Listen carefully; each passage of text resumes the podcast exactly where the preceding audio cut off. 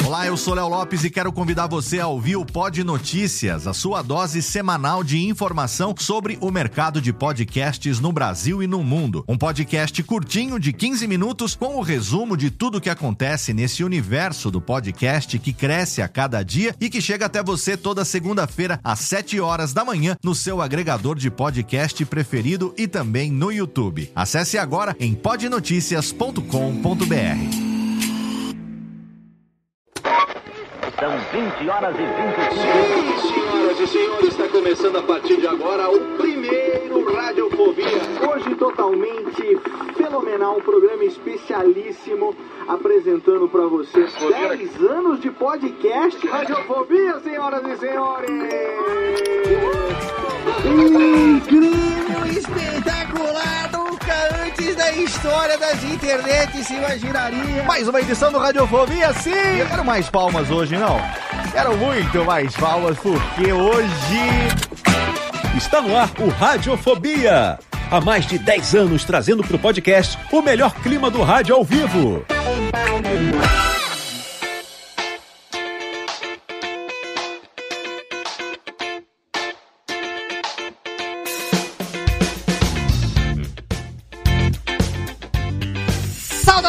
Ouvinte desocupado! Sim, eu sou Léo Lopes e tá no ar pela Radiofobia Podcast Network. Mais uma edição do seu podcast totalmente delicinha. Mais uma edição do Radiofobia, aliás, no seu dozimo ano. Estamos aqui ainda nas quarentola. Será se um dia sairemos dessa condição de trancamento residencial que estamos passando? Não sei. Deus queira que um dia esse momento chegue. Nós estamos aqui nas quarentola gravando para você e colocando no ar ao vivo hoje pela primeira vez aqui na gravação. Estamos ao vivo em multiplataformas. Olha aí que bonitinho. Levando tapinha, estamos no Twitch e também no YouTube ao vivo, senhoras e senhores. É, sim. Nessa quarentena, re- quarentena, eu estou maluco. Nessa quarentena, resolvemos fazer um upgrade no canal e agora a gente tem também Radiofobia ao vivo no YouTube, transmissão da gravação e depois quando o programa vai pro ar no podcast, a gente libera o vídeo nos YouTubas também para quem quiser acompanhar como que foi aqui com as nossas câmerazinhas, com os nossos integrantes, nossos convidados participando aqui ao vivo diretamente vi- pelo Hangout. Quem está vendo na câmera está vendo que eu estou aqui totalmente trabalhado na, na cera parquetina aqui com essa minha careca lustrosa. E nós temos hoje aqui diretamente de St. Mary of the Mouth of the Mountain a presença da menina que vem toda trabalhada no seu bigode, Jéssica Dalcinho. Olá, querida.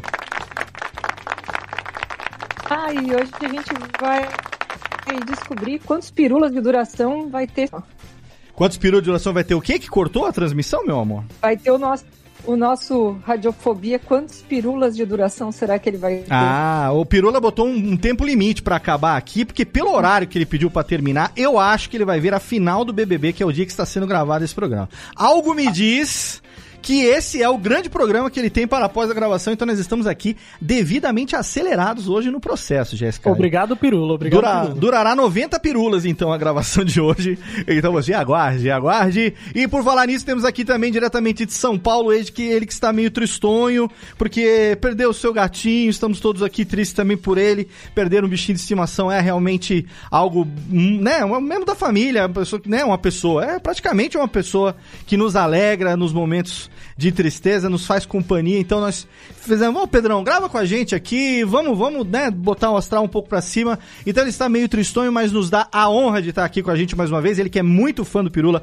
ajudou demais na pauta de hoje. Menino Pedro Palotti, receba nosso beijo, querido Pedrão. E aí, Léo, tudo bom? Vou nem falar muita coisa, não, porque. Um be- um beijo pra você, um Pedro. Filho, cara, e Sei, cara. agradeço aí ao, ao Pirula pela presença. Hoje a gente vai descobrir com quantas pirulas se faz uma canoa. Exatamente. Um beijo pra você. Mande também o nosso beijo para a senhorita Cat Adams, por favor. Isso pode pegar muito mal, hein? Quando traz uma canoa é complicado. Mas vamos saber, mas vamos saber, vamos saber, viu, Pedrão? Mas manda um beijinho pra Cat também, tá bom? Pode e deixar, receba o, o carinho. Eu, eu agradeço a, a, a família da Radiofobia que de verdade me ajudaram muito hoje. Tamo E- junto, velho. Valeu, valeu mesmo. Vocês, acho que vocês sabiam o amor que a gente tinha. Com certeza. Tamo junto. Um beijo também. E o Negão que, que continue, né, lá no céu dos gatinhos, a trazer com as suas lembranças tudo aquilo que fez de bom por vocês. Fica aqui. Manda o nosso beijão aí, o Palhares. Beijão do Palhares também pro Pedrão e pra senhorita Cat Adams.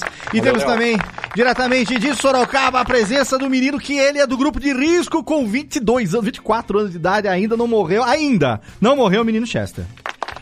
Ô, Léo, 24 anos de idade eu tinha alguns anos atrás, porque esse ano eu faço 28, viu? Caraca, já? É, eu tô. Que eu tô isso? rápido, Léo. Eu tô fazendo 30, você tá com 28? Como assim, Pois cara? é, então, tá você, tá o Azagal com 50, você com 30 e. Então, Caraca. então, peraí, peraí, peraí. O quê? Com 18 anos só tem eu aqui. É! Sim. Inclusive, Léo, É. inclusive, Léo, queria. aqui. Exatamente. Inclusive, Léo, queria ressaltar aqui e afirmar a todas as pessoas é, que estão ouvindo né, este podcast, não estão nos acompanhando aí é, é, nas transmissões ao vivo que estamos fazendo hoje pela Twitch e pelo YouTube. Queria afirmar e confirmar para as pessoas que realmente o Pirula ele não usa um chroma key, que realmente aquilo tudo ali é, é de verdade. É o Você que dele imagina, mesmo. você não sabe o OBS que ele tem configurado ali com os, as Ele transparências. tem uma máquina dedicada, ele tem um eu, a- PC dedicado. eu acho que ele tem até 3D que uma tá anima, animação de um gato que fica passando atrás, assim, o tempo todo ali. Ele, ele tem aqueles fundos de. Você tá mutado, Pirula. Que, que Tira não do existe mute. nada, só existe a- os móveis, sabe? Aí o cara Eu mete tudo ali. Eu, tive que comprar, eu tive que comprar ações da Nvidia pra poder fazer tudo isso aqui, ó. Tem até Ray Tracing, né? Olha aí. É, tá vendo? Tem tudo. E temos aqui também diretamente para terminar a apresentação dos nossos integrantes, diretamente de São Bernardo do Campo, a- cujo prefeito já se livrou do Coronga. Nós temos aqui ele com seu cosplay de Dom Pedro I do Japão, Thiago Fujiwara, nosso querido Japinha hoje. Olá, Japinha. Léo, tudo é. Olha o cosplay de Dom Pedro do, de Osaka do Japa. Não, meu, quem disse que japonês não pode ter barba, né, cara? Eu nunca tive barba na vida e tem, que- tem que aproveitar o desemprego, né? Na verdade, você sempre, agora- na verdade, você sempre teve barba, você nunca cultivou a sua barba, né? Nunca pude, exatamente, Exato. no mundo corporativo. Aham. Agora, e- eu pareço, Léo, aquele jogador de futebol decadente, porque eu fico com a bermuda de, da Nike o dia inteiro, aquelas camisas dry fit toda desbarangada, né? E a barba, cara. Eu tô o próprio. A diferença minha do mendigo é que o mendigo as pessoas têm dó dele. Eu, ninguém tem dó. Cara. Cara, eu vou falar pra você, eu, eu me visto pra trabalhar, eu boto uma bermuda, uma camiseta, tudo direitinho e tal. Mas aí tá um frio aqui agora que eu meti um moletão, e aí eu também tô bem nesse cosplay hoje do, do cara de Tá no pijama. balangandango, né? É, Só só, no a camiseta que tá disfarçando aqui pra ficar mais ou Faz menos. 40 dias que eu não coloco uma calça. Nossa senhora. Faz 40 dias Tá que eu não coloco comando. uma cueca. Ah, Então- poupe-me, poupe-me, poupe-me. Ou, ou está a comando, tá tudo livre. Exatamente, exatamente. Um tchum-tchumzinho aqui, porque a gente tem que apresentar o convidado de hoje. Já foi apresentado, ele já apareceu, já conversou com a gente, já estamos aqui. Está no mute, tire do mute antes de falar conosco. Diretamente de São Paulo, a gente tem a presença hoje aqui dele, que todo mundo conhece. Um dos caras. Ano, ano passado a gente se encontrou na Campus Party. E depois de muito tempo que a gente não se via. E aí tiramos uma fotinho, botamos no Instagram. Falei, cara, vamos lá, vamos lá. Em 2019, todo mundo, pô, cadê, cadê, cadê? Não deu certo. E agora, no meio de Coronga, precisou vir um Coronga pra que ele não viajasse tanto. E agora tivesse também a disponibilidade de gravar com a gente. Você sabe, ele é zoólogo, paleontólogo, paleontólogo, palestrante, divulgador científico, youtuber, podcast, talvez um tanto quanto polêmico, não sei, presumo eu, não sei. Ele está aqui, diretamente de São Paulo, meu amigo Pirula no Radiofobia, Ale. Calma, Delícia! calma, Nossa, não, não. Assim ficou acanhado. Finalmente, velho, porra. Finalmente, la- lamento, lamento pelos canos que. Lamento que tenha conseguido. Pelos canos é ótimo, né? Pelos bolos, pelos bolos que acabei dando, mas você vê que uma hora, uma hora encaixando todo mundo transa, né? É, eu lamento Não, muito eu- que eu tenha conseguido hoje, estamos aqui. Cara, seja bem-vindo ao Radiofobia, que desde que eu falei que a gente ia gravar, pô, a galera é, gosta muito de você, acompanha teu trabalho na internet, acompanha teu canal, e não por acaso, o canal do Pirula, pra quem não sabe, ele tem, tá quase batendo 900 mil inscritos, tá na, falta pouquinho ainda, falta uns uns 20, 18 mil mais ou menos, 15, 18 mil, para completar 900 mil inscritos. Se você por acaso não se inscreveu ainda, agora vai lá e se inscreve. Agora, é um dos canais de YouTube mais longevos do YouTube, porque ele tá no ar desde 12 de julho de 2006. E o YouTube É, mas- surgiu mas em pera lá, 2006, pera lá. né? É, Vamos lá, mas explica, aí explica. são uns vídeos uns vídeo bunda que eu colocava lá naquela época. Mas não nem- importa, não importa. Nem coisa. O importa é o seguinte, é registrar o, o, o- branding da, da bagaça e começar a gerar conteúdo, porque afinal de contas, no momento dessa gravação, você tá quase batendo a marca de 94, cadê o técnica, por favor? Milhões! 94 milhões de visualizações, o que é coisa para um baralho, não é pouco não. Não é pouco. Agora, antes de chegar nessa história internetica, webica e tudo mais, Pirula, queria falar um pouco o seguinte. O Radiofobia, via de regra, é um programa de entrevista. De vez em quando a gente fala sobre os assuntos malucos, mas a gente já recebeu aqui amigos nossos em comum. Átila já teve aqui, quem mais? Caio Gomes, já tem uma galera que você conhece. E o nosso objetivo aqui é conhecer a, a- a biografia e falar coisas interessantes a respeito da carreira dos nossos convidados. Então, antes de qualquer coisa, queria que você, eventualmente, quem conhece o Pirula, talvez não conheça o seu Paulo da Civita, você se apresente, por favor. Quem é você? Da onde, onde você nasceu? E a minha primeira pergunta, pós-apresentação, é o seguinte: se o interesse científico surgiu ainda na infância, ou se quando era moleque você queria fazer uma parada totalmente diferente do que você acabou fazendo?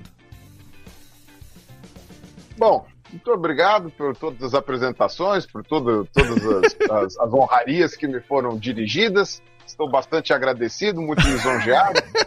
E eu, eu e de Vale, fato, né, tá, para quem tá, vai constantemente. Você falou de 2006, mas de fato o, o canal eu criei em 2006 quando nem da Google ainda era o YouTube. Não o era, YouTube né? ainda era uma plataforma independente. E aí, o... mas eu comecei a subir vídeo mesmo com a, in- a intenção de ter um canal foi 2011. O que também não n- não está longe dos 10 anos aí de canal. Sou de fato uma da. Eu não posso dizer que quando comecei na internet era tudo mato, mas quando comecei na internet tinha umas três casinhas. né? Então eh, não, era, não era tudo mato, mas estava quase lá. Ainda tinha muito mato. E e haja visto, né, justamente por abordar temas não tão, não, é, um pouco mais delicados, ter posicionamentos às vezes que não são lá muito do agrado de todo mundo, eventualmente falar demais, eventualmente sofrer também, ah, como é que fala, acusações levianas e caluniosas, acaba que mesmo em nove anos de, de- em nove anos de YouTube não consegui chegar na marca do melão né? Eu, pre- eu prefiro melão, mas já dizia é, é, Dom, o, o Lima Duarte lá, que prefere melão, né? O Dom Lázaro. Dom Lázaro. Mas, Dom Lázaro, é. Então, mas ainda chegarei lá, chegarei lá, assim espero. Com, com relação à sua nobre, nobilíssima pergunta sobre minha, sobre meu, meu, aquilo que, que eu desejava ser quando era criança. Sim. Quando eu era criança, eu tinha o sonho de ser paleontólogo. Certo. E aí, e aí eu eh, vim, vi, venci, né? Como disse o, o- o Júlio César, né? Sim. Vene, vini, vene, vini. Vene, vini. Agora, agora, o sonho de ser paleontólogo no Brasil, né? Quer dizer, é, eu, eu, eu tive. e- Esse também foi um objetivo, um sonho de criança que eu tive. Que eu sempre gostei muito de paleontologia, de dinossauros. Na verdade, minha paleontologia se resumia a dinossauros. É, não, não sabia exatamente o que se tratava. E arqueologia, obviamente, discípulos de Indiana Jones, né? Todos nós aqui influenciados por isso e tal. E eu me lembro muito, até hoje eu, eu, eu, eu lembro, e quando passa alguma reportagem sobre ela, eu não sei se ela faleceu recentemente ou eu tô matando ela sem saber, é, mas eu lembro de Nied Guidon, que era um nome. Faleceu recentemente ela? Não, não, tá viva, né? Tá velhinha. Acho que tá viva. Não, tá viva, Tá, Nied. Nied Guidon, que era o nome Só que. se, só se morreu, eu Não, vou eu falar, matei. mas É, tá eu, eu, viva, eu matei tá sem viva. querer. Não, mas Nied Guidon, uma paleontóloga, acho que é talvez a maior paleontóloga do, do, do Brasil, né? É- Era a minha, minha referência, eu ouvi muito sobre ela desde que eu era moleque. Mas uma coisa que, que eu sempre quis te perguntar é o seguinte: é, como que você, estando no Brasil, que tirando alguns, alguns lugares do Nordeste e tal, que a gente sabe que tem é, traço de dinossauro, não sei o quê, é, que você persiste nesse sonho de infância, com que perspectiva? Quer dizer, é- era de você ir pra. é, efetivamente para campo, para procurar osso de dinossauro, aquela coisa da pazinha, do, do, do- da, da, vassourinha, ou o estudo. Explica um pouco pra gente como que vai esse sonho, que é um sonho que muita molecada tem e que, obviamente, poucos acabam seguindo, é, para efetivamente você se tornar um paleontólogo. É, aí você tem vários caminhos possíveis, né? Ah, bom, a maioria acaba desistindo, o que, ah, que são aqueles que dão sorte, né? São os que desistem. aqueles que não dão sorte, que continuam perseverando, vão ter uma série de dores de cabeça e pepinos para resolver. E contas para pagar. E muita conta para. Não, conta para pagar é quando tá bom. O problema é conta sem pagar. Conta sem pagar, aí sim. O que acontece? Eh, eu, no caso, me formei em biologia, mas se você quiser ser um paleontólogo, você não precisa se formar especificamente em biologia. Você pode se formar em geologia, você pode se formar em. Eu já conheci paleontólogos que se formaram em geografia, ah, alguns paleontólogos que se formaram em medicina, tem paleontólogos que se formaram numa série de. numa, numa, numa, em história. Tem- É que é mais comum em história o pessoal ir para arqueologia, né? Mas mesmo assim, tem várias pessoas eh, formadas em diferentes faculdades, mas aí você vai ter que se especializar em paleontologia. Costuma ser mais fácil para os biólogos, do ponto de vista da. Já que a paleontologia é o estudo dos fósseis, né? Então, fósseis são traços ou restos de seres vivos eh, do passado, então eh, biologia estuda seres vivos, então eh, o- a biologia facilita um pouco mais o trabalho. A geologia, em primeiro ou segundo lugar, depende, não vou colocar aqui valores, né? Senão o pessoal da geologia vai tacar o martelo em mim, mas até porque a, a paleontologia sem a biologia é cega e sem a geologia é manca, né? Então é, é aquela coisa. E com a, e se você for fazer geologia, provavelmente você vai precisar de um biólogo em algum momento para ajudar a interpretar as suas amostras. Se você fez biologia e quer ser paleontólogo, você vai ter que andar com um ou dois geólogos a tiracolo para ficar explicando, explicando aquele monte de pedra que você só está interessado no osso. Ó, dela. chama de pedra não, chama de pedra não. Não, é o Viola sabe, não chama de Não, pedra que a pessoa fica brava. Mas enfim, é só é justamente a, a brincadeira é essa. Então a, a- você é, é um trabalho multidisciplinar.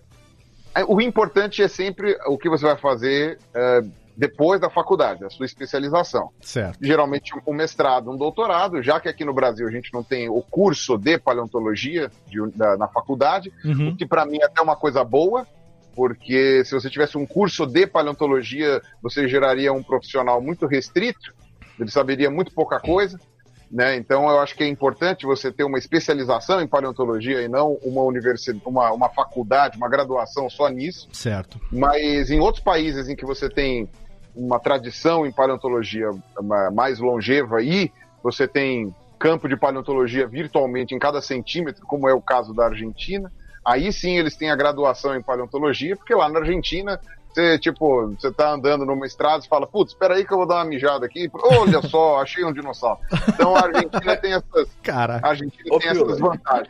Eu queria até te perguntar uma coisa. Eu, tô, tô- eu fiz muita pesquisa, eu sou fã de dinossauro pra caramba, já tive meu minha momento da vida. que Já tive meu ser- dinossauro, não deu pra criar Ah, em é. casa, soltei? Eu Comprei ser- chocolate surpresa a minha infância inteira, né? que eu queria que eu sou fã de dinossauro, eu sempre li muito é, é, sobre é, as descobertas e, e é sobre as espécies, e hoje eu tô escrevendo um livro sobre essa temática, inclusive. Olha que legal! Eu fiz, Olha eu fiz isso, muita. é... Peraí, peraí, peraí. Isso é novidade? É exclusivo aqui? Ninguém sabia disso ainda? É, acho que Eu sabia, eu sabia. o Jeff sabia. não, não, publicamente, não, publicamente. Você já tinha falado isso no Pode Tudo no Casts? Não, acho que não. Então é exclusivo, não, não. Pedro Palocci escrevendo um livro, senhoras e senhores. Olha aí! Salva de palmas, excelente! É, E eu tô escrevendo já faz um tempo, né? Então eu legal, fiz muita cara. pesquisa antes, né? Mais do que eu já conhecia e tudo que eu sempre acompanhei, eu falei, ah, vou atrás. E eu queria te perguntar uma coisa especificamente que eu notei muito da- das minhas pesquisas, é, a gente tem falta de, de fósseis aqui por falta de pesquisa ou por falta de fósseis? Olha, essa é uma discussão muito longa. Ah, quem abordou muito bem isso foi o Luiz Anelli, que é professor da, Geo, da Geociências da USP. Tem um livro dele que, inclusive, não está aqui. Eu não, eu não vou achar ele aqui agora. Ah, tá tu, meio porque não dá pra tirar o livro do Mas, Chroma aqui, óbvio, né? É verdade. Ah, pô, Tem que manter, né? enganando Todo mundo, Mantenha. tá enganando você. Porra. Não, enfim, ele, ele fez um livro sobre dinossauros do Brasil, muito bom, por sinal. Já é um livro um pouco antiguinho, deve ter uns seus 10 anos. E nesse livro ele comenta sobre essa diferença. A gente tem três traços de diferença com a Argentina. Uma, a Argentina ela tem muito mais terrenos ah, desérticos e menos úmidos. Uhum. né? Então a gente tem que levar em conta que a umidade, né, e o excesso de solo, etc., podem acabar estragando os fósseis. Certo. Não quer dizer que vai estragar, porque tem gente que faz campo de paleontologia lá no Acre, na beira do. do, do... Do fim do mundo? É, não, não sei, se, é- não sei se lá é o. É, o, É o começo do mundo. é uma, é uma É a borda, é a borda do. A, a rabeira de Não, rabiola. não, o Tapa- não, do Rio Madeira. Do Rio Madeira, o Tapajós, não lembro. Não, o Tapajós é pra cá. É o. o- Bom, Juruá, acho que é no Juruá. Não- Ah, vou, vou, vou, deixar. A Ele fala beira- o nome que a- ninguém vai saber. É, ninguém vai saber. não, O ouvinte do Radiofobia é burro. À beira de um rio, ótimo. Não, mas, mas pera lá, eles são burro, pode ser burro, mas às vezes eles moram ou no Acre, ou em Rondônia. Acre. Não, é, não. É o Acre. o Thiago é que não valoriza nossos ouvintes mesmo. Ele já tá saindo do Radiofobia também, deixa ele falar. Mas bem, Continua, o pessoal por favor. no Acre consegue tirar na borda do rio, consegue tirar fósseis grandes, inclusive, com, com um trabalho bem complicado. Os caras basicamente têm que pescar fóssil. Então Caraca. a umidade, a umidade também não é a desculpa para não ter. Só que dificulta, porque raízes de árvores, ah, chuva, solo, tudo isso daí E vai a composição destruindo. do solo também, porque você só vai ter, vai ter principalmente fósseis em, em rocha sedimentar, né? Você não vai ter em metamórfica e em, em outros Sim, tipos de rocha, você não vai ter. Não, mas mesmo assim, a- a- a- a- o solo se forma em qualquer tipo de rocha, no caso. Uhum. Então, se tiver fóssil lá, tiver muita movimentação de sedimento ali para formar rocha, muita erosão, Sim, sim. Muita, muito intemperismo, aquilo lá vai se destruir. de Eu, alguma... eu falo que, sim, eu sou da geofísica da USP, é, pertinho ali da, da, É, da- da biologia, da, da, das geociências. E eu fiz, uma- fiz muita matéria na, na geologia, é, porque eu sempre gostei muito de, de rocha, essa parte toda de identificação. E eu já peguei algumas rochas sedimentares que eu encontrei fósseis de planta. E é tipo, cara, é uma maravilha você poder falar: caraca, essa porrinha aqui existia há milhões de anos atrás e tá aqui é, é marcadinha, sabe? Teve uma amiga minha que achou um pequeno dinossauro, então tipo, são pequenas. Eu, eu tive o meu momento paleontólogo por uma vez ou outra, sabe? É demais, cara, é foda demais. Ah, tá bem, é bem, é, é bem emocionante quando essas coisas, quando você consegue, é, é pequenas vitórias, né? Uhum. Você chega e fala, olha só que, que coisa incrível, né? Você para pra pensar naquilo, há quanto tempo que aquilo tá lá, realmente você tem uma, uma questão filosófica aí por trás.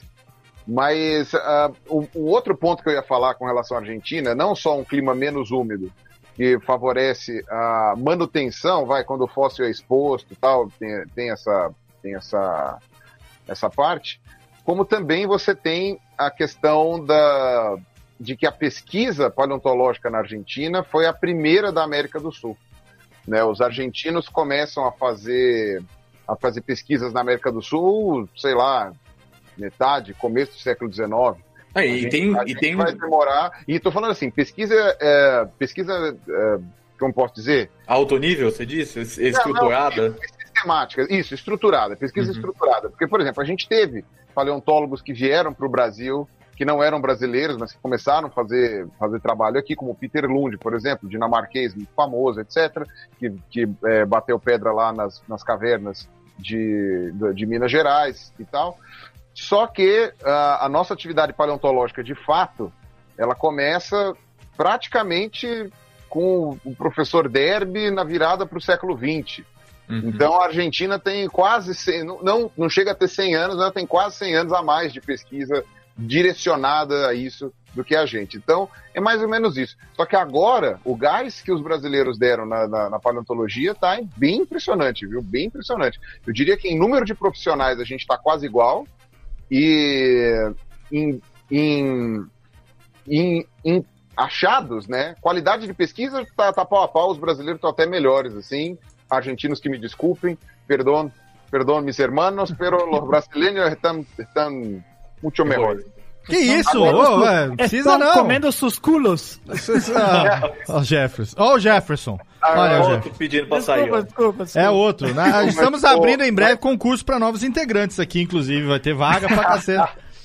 Mas o problema só é que na Argentina. na- então, só que aí, aqui o que faltava pra gente era encontrar os fósseis maravilhosos que eles têm lá na Argentina, e aqui a gente tinha muito poucos.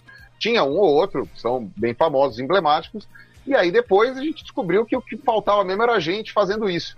E na hora certa e no lugar certo, né? Porque você tem que também a- a- aproveitar as oportunidades. Eventualmente vão abrir uma estrada, vão começar uma pedreira, vão Ah, fazer sim, tudo que você aproveita essa movimentação. Mas ah, hoje o pessoal já está encontrando coisas E extraordinariamente. eu, e eu falo assim pra você que eu, eu fiz pesquisa, então eu queria trazer dinossauros brasileiros. Então eu pesquisei muito sobre dinossauros brasileiros. E você acha muito, muita coisa, assim, óbvio, se eu escavar todos os artigos, eu vou achar coisa pra cacete. Mas informações já traduzidas pro público médio é, já ainda não são muito palatáveis, entendeu? Eu tive que pesquisar muita coisa para achar espécies, achar tamanho, achar peso, achar, sabe? Entre, eu, eu fiz todo um estudo e todo uma, um, uns pequenos eh, fichas de tudo que eu queria e para achar esses dados foi bem difícil, cara. Tem um, tem um fóssil. tem. Tem um fóssil vivo hoje no Brasil, tá sentado numa cadeira lá em Brasília.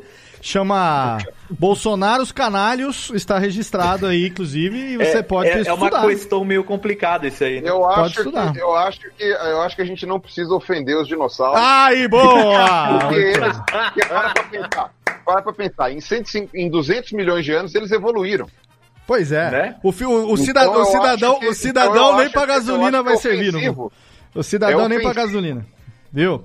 No, daqui a milhões de anos, nem pra, nem pra gasolina vai servir o cidadão. Nem pra. eu te garanto aquele que óleo nenhum de T-Rex tirar- comeu metade do condomínio. Nem pra aquele óleo de tirar ferrugem daquelas, daqueles portão velho. Mas, ó, o que eu queria falar aqui é o seguinte: nós temos aqui Pô, então no. eu, tenho, eu tenho um livro ali super bonito, que Hum. o Anelli fez também, ilustrando todos os dinossauros brasileiros. Olha lá, Mas vamos ver, se, vai se, eu ca- for lá pegar, se eu lá pegar o livro, eu vou ter que soltar o microfone Tem, aqui. tem espécies diferentes só bras- brasileiras, Ô. assim, tipo um curupiro? Tem uma- a gente tá, che- a gente tá chegando acho Curupirus. que na, na trigésima espécie conhecida, acho que já tem umas 30 conhecidas. Viu? Eu queria falar o seguinte: nós temos aqui no programa, diretamente da Universidade Federal de Santa Maria, a menina Jéssica, que está é, é, devidamente posicionada fóssil, tá naquela depressão central que é fruto de alguns fósseis ali, dos quais parece que Pirula já estudou. Né? Jéssica, você lá na universidade tem o quê? Você tem a- o que que você tá segurando, Jéssica aí? Você tá segurando um dinossauro? Cadê? A Jéssica tá com um lag de leve. Fala, Jéssica, pra sua imagem aparecer aqui da, da câmera. Parasaurolofo. Isso aí, um parasaurolofo. Na verdade, eu acho que tudo que é criança dos anos 80 cresceu cercado de dinossauros, era no Surpresa, era no, no Salgadinho, que vinha umas fichas, né, que mudavam o Não, não, não, não, não. Biscoito, o salgadinho não, era no chocolate surpresa. Chocolate. O Thiago surpresa. falou na Não, abertura mas do a programa. figurinha, Também. tinha figurinha do salgadinho, sim. Ah, tinha no sal... Tinha, Qual né, salga- é, uma Ah, salgadinho tinha, já. um tazo, Eu- viu? parecia um Desculpa. tazo. Ô, Jéssica, desculpa. É que na época do salgadinho eu já não era criança mais. Perdão. eu era Ah, criança. Tá, mentira, Léo, você tá com 30 anos. Eu tá era com 30 criança anos, na né? época do chocolate surpresa, mas por favor, continue. Desculpa interromper com a minha senilidade. Então, é, é uma coisa muito presente no imaginário. Eu fiz ah, uma disciplina, porque o meu mestrado foi em patrimônio cultural. E tinha uma disciplina que era dirigida só para o pessoal da história, da geografia, que era ah, mais aqui da Depressão Central, onde eles fazem a coleta e tem exatamente os sítios para a gente sentar, mexer com, a, aquela, com as espavinhas. E eu quis fazer essa disciplina, mas não pude porque eu sou frustrada, antropóloga, Indiana Jones. Indiana Jane, Indiana Jane. Era Indi... tá, tá com lag. Indiana Jane. É, Indiana Jane. Tá com lagzinho, Jéssica, você, mas já estão, dá, pra- está dando para entender as suas colocações. Está devidamente picotante. É só pra mim que tá picotante? Tá pra, tá pra geral? Tá pra geral, né? Não, tá pra todo mundo, Léo. Tá Tá bem picotante. ruimzinho. mas, ô Jéssica, você falou que você é o quê? Frustrada? Você é arqueóloga Ah, frustrada? que pecado. Com certeza. Arqueóloga frustrada, olha aí. A Indiana, Indiana Jane, Indiana Johnson. Paleontóloga. Mas por quê? Porque você Arqueóloga. queria seguir essa carreira, acabou não seguindo? Ou porque você foi, tentou e nunca achou nenhum osso sequer? eu pensei que fosse que eu fosse ser desgarrada a ponto de me enfiar, subir montanha, enfrentar nazista. Misturar tudo, né? Aí isso me desestimulou um pouco. Descobrir as tumbas, as tumbas. Ô, ô, ô, Pirula, mas você não é só é, paleontólogo, né? Você também é biólogo, zoólogo. Enfim, o que, que você não fez nessa vida? Porque segundo a- o verbete Paulo Miranda Nascimento da Wikipedia, diz ele que o senhor tem é, mestrado e doutorado em zoologia pela USP. É isso? Co- co- corresponde, não? É, o, o diploma sai como zoólogo. Eu fiz no Ah. Instituto de Zoologia. Mas não foi só que você fez, como Na você verdade, falou. não é né? instituto, mentira. É Instituto de, Bio, de Biociências, Departamento de Zoologia. Que é o departamento Ah, a de zoologia que você zoologia- fez não fica lá do outro lado, no- canto da USP que ninguém vai? Ou você fez na, na bio mesmo? Não, é na Bio, o departamento Ah, de zoologia é, na, é na Bio. E eu desenvolvi minha pesquisa no Museu de Zoologia, que fica lá no Ipiranga. Ah. E aí, aí sim, aí é o, é o canto que ninguém lembra que existe. Né? Porque tem a faculdade de veterinária e da USP, por exemplo, fica num canto que, na- que ninguém passa lá, só quem mora no P3 lá. É. porque o- P3, né? É o P3. Quem nunca foi lá pra, pra- ir na Drogazil quando precisava? Viu? eu, Eu quero- eu ia pra lá quando eu dormia no, no circular da USP, ia parar no ponto final, lá na quinto dos infernos da USP. É um lugar longe, É, dá, cara. dá um medinho, dá um medinho, dá um medinho, mas a gente supera.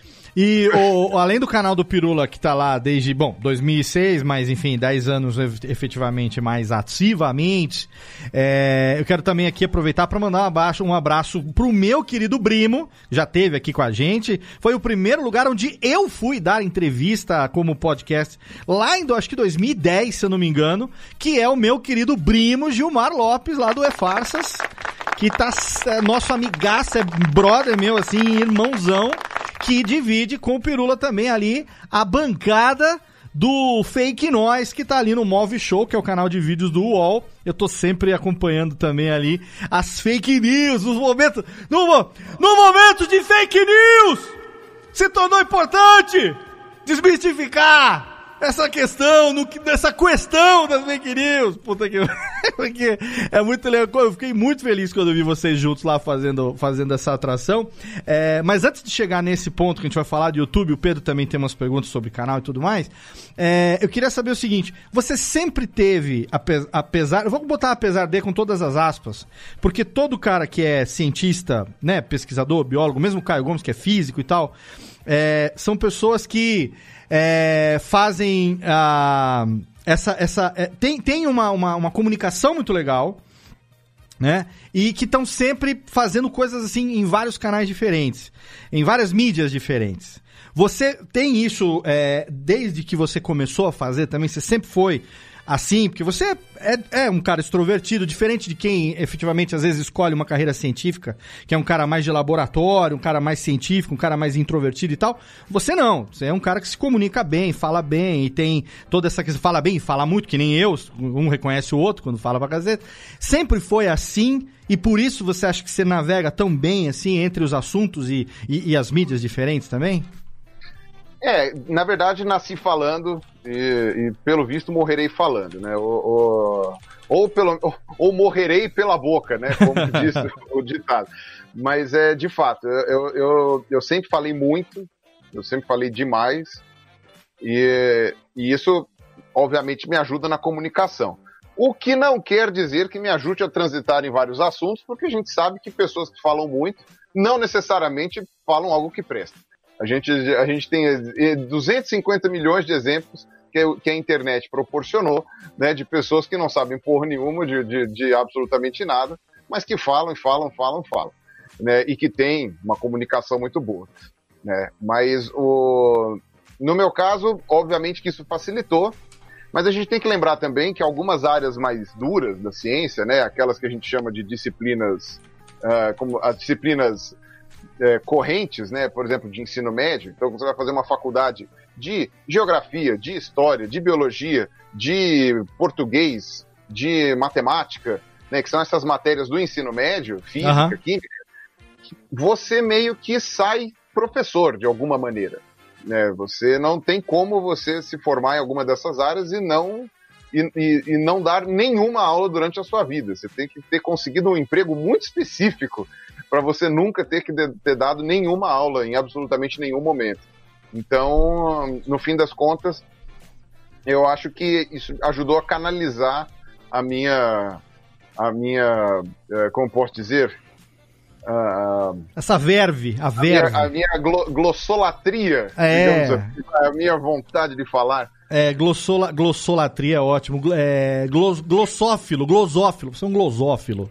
Glosófilo. Um amante, glosofilia, glosofilia, o amante, Glosofilia, o amante, amante das palavras. Mas Isso, sabe, por- mas gloso- glosofilia. Glosofilia. Glosolatria seria seu idolatrar. idolatrar, eu é falo, glosofilia porque você Glosofilia, Mas sabe mesmo. por que, que eu pergunto? Porque assim, até mesmo quem fala bem, às vezes não fala bem em toda, em toda circunstância. Então, às vezes você- o cara fala muito bem, por exemplo, no ambiente de sala de aula. Onde ele tá à vontade, ele tá falando do assunto dele, ele tá com os alunos dele, ele tá no ambiente dele, ele tá no habitat natural dele, digamos. É, mas você não, você assim como esses caras que eu citei, o próprio Átilo, Caio Gomes e outros tantos que a gente poderia citar aqui, é, são pessoas, a própria Nilce também, entendeu? É, são pessoas que é, se comunicam bem, independente da mídia, e outra, isso que me, me admira demais, isso, é, independente do assunto também. Entendeu? Pessoas que não, não se limitam a um assunto especificamente. Ah, quanta, eu mesmo edito o Nerdcast há oito anos. Quantas vezes você já, já não participou de episódios do Nerdcast do qual não, não tenha sido es- efetivamente a sua especialidade, mas são temas que puxam, tá, tá no mute, não consigo te ouvir. É, são temas que puxam e você consegue participar e dar giro pro assunto. Isso é legal, né? Quantas vezes não cheguei e falei, Léo, por favor, isso não vai ao ar? sim, sim. Olha, mas por isso, por isso que no começo eu falei, Paulinho, querido, quanto tempo, meu amigo. Eu não vou chegar ao Não. ponto de dizer que assim como o Lierson Metterhauer, eu sou o dono do teu rabo. Não Ah, farei não, isso. não, já é sim, demais, não, não, é demais. Não farei Não, não, isso. mas Essa, essa é uma um café. declaração do próprio. Ele um dia, ele, ele chegou lá no Spotify e falou assim, levantou minha mão e falou assim, ó, tá aqui o dono do meu cu. Eu falei, entendeu? Ele falou, Entendeu? Eu não, não chego, não chego nesse nível, porque o que você pediu pra cortar não foi de longe, de perto ou de longe o que o que Eliasson já, já, já proferiu. Mas o que eu quero dizer é que a minha admiração vem. Eu sou uma pessoa que gosta também de falar, todo mundo me conhece, sabe que eu falo pra caralho. Mas de navegar por temas diferentes é que é muito legal. Porque tem muita gente que é monotema, né? Tá sempre naquele assunto, tá só falando sobre aquilo. É, que são pessoas com as quais, hein, Thiago Fujora, um papo de bar seria extremamente cansativo, né? Porque você só fala daquilo, né, cara? não, não, tem que ser que nem a tia do Yakut, cara. A tia do Yakut, cara, ela, ela fala de tudo, de lactobacila até de política, cara. Fala mais do que a tia do Ekut é uma expressão muito boa essa, né? E geralmente sempre do mesmo tema que é merda, né? Acaba sempre falando bosta. Ah, cara, Não, que excelente. É, é, essas coisas da, da variedade de assunto, eu, no caso de, de- Eu sou uma pessoa interessada, né? Obviamente que ah, o Atila me faz comer poeira nesse aspecto, mas, ó, mas eu sou uma pessoa naturalmente interessada. Eu gosto muito de cultura inútil. E certas coisas eu gravo, eu, eu tenho uma memória, pelo menos era boa, né? Agora eu já não posso me orgulhar mais tanto dela, mas era uma, uma boa memória. E aí as coisas eram, é, eram meio que naturais pra mim, porque eu tava sempre lendo bobagem, guardava essas bobagens, e aí quando alguém me perguntava, eu falava assim, ah, isso aí eu sei, não, esse negócio aí, não sei quem, falava, nossa, o Pirula sabe tudo. Não, eu não sei tudo, eu sei essas bobagens que estão falando, e por coincidência alguém perguntou. É, é, é, vocês tinham 47 mil coisas para perguntar que eu não ia saber responder. Vocês perguntaram a única que eu sabia. Então, quando isso. co- como eu tenho essa vontade de ver essas coisas, de pesquisar e tal, eu acabo ah, eventualmente navegando por alguns assuntos que são paralelos. Aham. Mas quando eu tenho que abordar isso seriamente no meu canal, salvo em lives, essas coisas assim, porque em lives o pessoal sabe que você não tá preparando o roteiro, Claro. não tá fazendo nada, você solta. Live do Piula, ele só passa nervoso na primeira meia hora. Ele xingando o YouTube e falando que a porra do microfone não tá funcionando. Agora resolvi, hein? agora resolvi. É que o YouTube muda a plataforma, cara, como, É. que nem o. o- que nem, o, como é, que nem o Thiago está trocando de, de, de camiseta, então Eu tomei um baile também esses dias. Aí eu, eu falei, caraca, mano, não é tão difícil. Aí eu fui entrar, tomei um pau também. Eu falei, caraca, mano, Tá vendo? tava Tá certo. Fala mal eu de faço mim. live faz tempo, cara. Eu tomei mó enrabada do YouTube também. Mas eu acho É, muito legal porque lá no. pegam, eles pegam o botão altamente intuitivo que estava ali no meio da tela e eles fazem uma caça ao tesouro. Onde foi parar aquele botão? Olha só, um- olha só Quer saber uma onde coisa está. interessante? Esse modelo novo do YouTube, eu fui é, convidado pelo YouTube para ajudar a dar opinião sobre esse modelo novo. Hum. E eu critiquei um monte de coisa. Eu fui pago pra criticar as coisas que eu não gostei e eles não, tipo, acataram porra nenhuma das, das coisas que eu falei, pelo que eu notei, né? Porque eu também tenho bastante estudo na parte de UX. E aí os caras não acataram e um monte de gente mete o pau no- no- nesse negócio novo do YouTube, desse estúdio novo, que eu, eu acho uma bosta, né? Porra, mano, ajuda, né? Pagou o cara pra, pra, pra, pra dar opinião, pelo menos segue, né? E agora, o que eu acho legal é o seguinte, Pirula, é, lá no teu canal, a gente olhando os, os últimos vídeos, né? Pô, tem vídeo praticamente sobre todo tipo de assunto. Então, desde, obviamente, agora do coronavírus, que é um assunto que tá, enfim, o momento que a gente tá passando por isso, até, sei lá, recentemente teve história da França, teve questão de patriotismo, teve. Cara, é praticamente sobre tudo. Então, eu acho muito legal é, É, essa. muita coisa.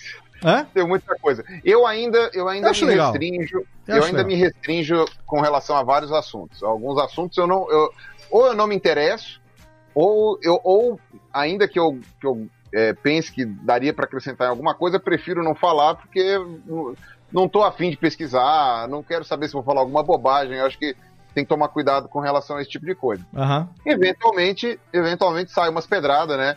Eu alguma coisa errada, usualmente me corrijo fazendo um outro vídeo, fazendo um anexo, um adendo, ou algum comentário no primeiro comentário fixado. Imagina! alguma coisa assim. Uma pessoa Mas- os que tem as ideias, as ideias tão certas, porra. Tá tudo direitinho, porra. Puta que pariu, mano. Não, porque na verdade eu só tava errado uma vez na vida. É, quando eu que nasci. Eu tava errado. Eu achei que eu tava Eu errado. resolvi nascer. É, citação de Chaves no Radiofobia. Tá vendo? Olha só, gente, eu quero que eu vou fazer o seguinte, ó, vamos dar aqui, o papo com o Pirula tá excelente, a gente sabe disso, estamos aqui 45 minutos, metade do programa, um pouquinho mais curto agora nessa quarentola, até porque o Pirula pediu pra acabar mais cedo, que ele quer ver BBB, a gente respeita, né, os gostos das pessoas. Então, assim, ó, vamos aqui pro nosso bloco de cartinhas do Totô rapidamente, chamamos aqui boneco azul genético pras genético, boneco azul Genético. genérico É pras porque ca- estamos falando de, ciência. ah, ciência, exatamente. Hoje é o boneco azul genético. Ele vem aqui para as cartinhas do Totô e já já a gente volta. Tem pergunta dos nossos participantes e tem também pergunta que a galera tá fazendo aqui pela transmissão hoje, começando inédito, estreando transmissão ao vivo pelo nosso canal no YouTube. Exatamente, youtube.com/barra radiofobia. Mais de 150 pessoas até esse momento já participaram aqui, já entraram e saíram da transmissão ao vivo. Bombani, total, excelente. E tem pergunta também que os meninos estão preparando aqui. O Jeff, como sempre, tá fazendo aquela peneira, né? Porque tem, tem perguntinhas mais obesas, tem perguntinhas. Até agora só tem merda. Vamos lá, gente. Vamos fazer perguntinhas boas. Então vamos pro nosso bloco aqui de cartinhas do Totô e já já a gente volta com Pirula hoje aqui no Radiofobia, aliás.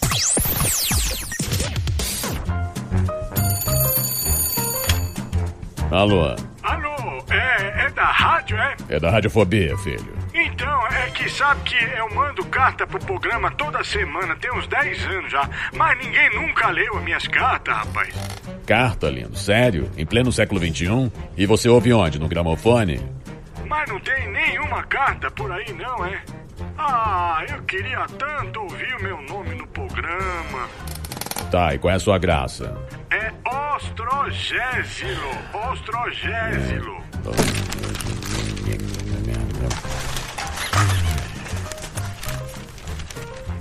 Achei sua carta, mas vamos te chamar de Totô, tá?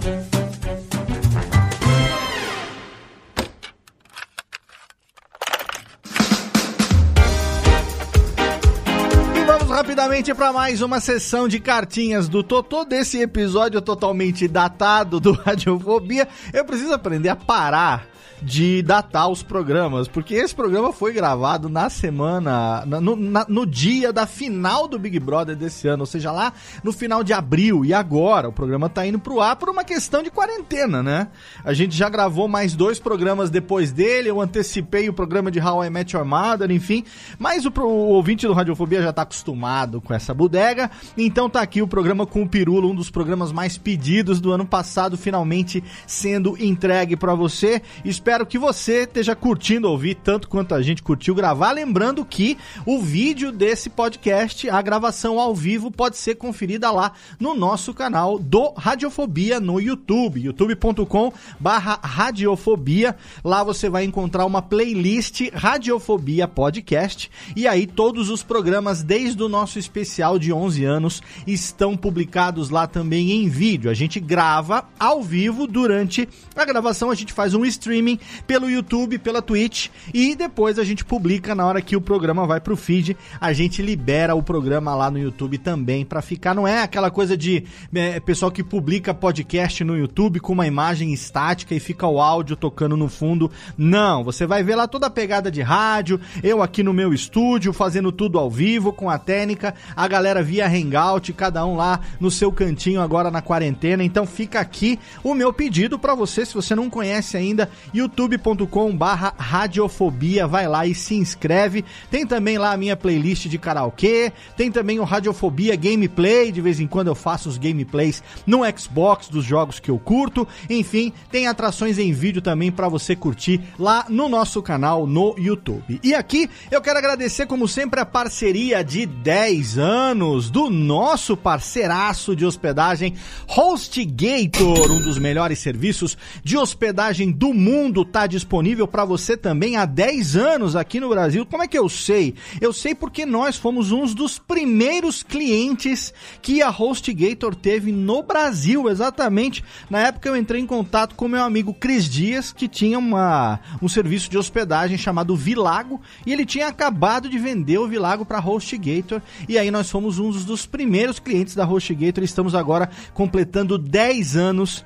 desde que nos mudamos para esse condomínio do mais alto garbo e elegância. Eu quero aqui agradecer essa parceria de longa data com o HostGator e dizer que você, ouvinte dos podcasts do Radiofobia, da Radiofobia Podcast Network, você tem até 60% de desconto em vários planos da HostGator. Planos que com certeza cabem no seu bolso de acordo com a sua necessidade. Tem servidor compartilhado, tem VPS, tem servidor dedicado, tem para todos os tamanhos de projeto. E você sabe que se você tem um projeto, esse projeto merece um site e esse site precisa estar hospedado no serviço de altíssimo gabardine como é HostGator. E para você garantir até 60% de desconto, é só você entrar agora lá no nosso site radiofobia.com.br/barra podcast. Lá você vai procurar o banner da HostGator. Tem um bem bonito lá no rodapé, mas em toda a página de post tem lá um banner da HostGator. Tem lá o Snap, que é o jacarezinho, mascote da HostGator.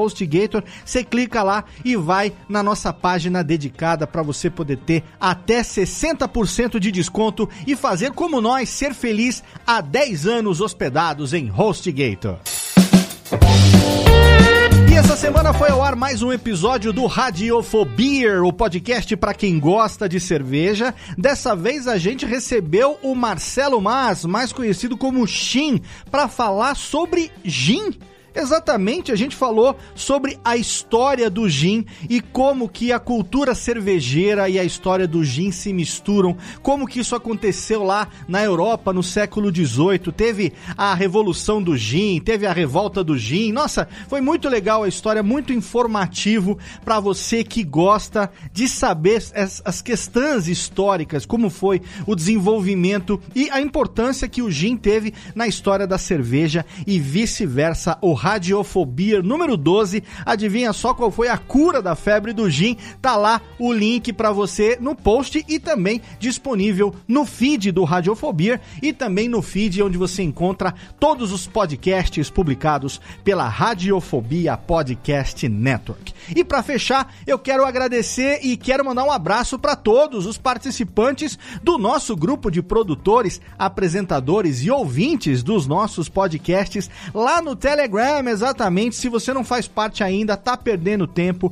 Tem um grupo lá de grátis para você poder participar. Nesse momento agora, a gente tem exatamente 241 membros ali. Tem os integrantes, tem os produtores e principalmente os ouvintes trocando ideia, trocando. Olha, tem meme, o pessoal fica sabendo em primeira mão as artes do programa, sugestão de participantes, piadocas ali, bastidores dos programas. Então, se você quiser também participar, é só você entrar agora lá no seu Telegram, t.me barra Radiofobia Network, ou então entrar na postagem desse programa, tem um link lá para você e você vai fazer parte dessa família que cresce a cada dia. É o nosso grupo de produtores, apresentadores e ouvintes dos podcasts da Radiofobia Podcast Network no Telegram. Agora, técnica, roda a vinhetinha, chama de volta a galera porque tem mais papo aí.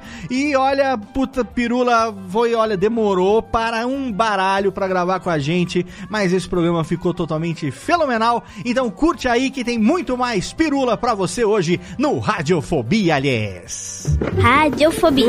Radiofobia. Radiofobia. Radiofobia. Radiofobia.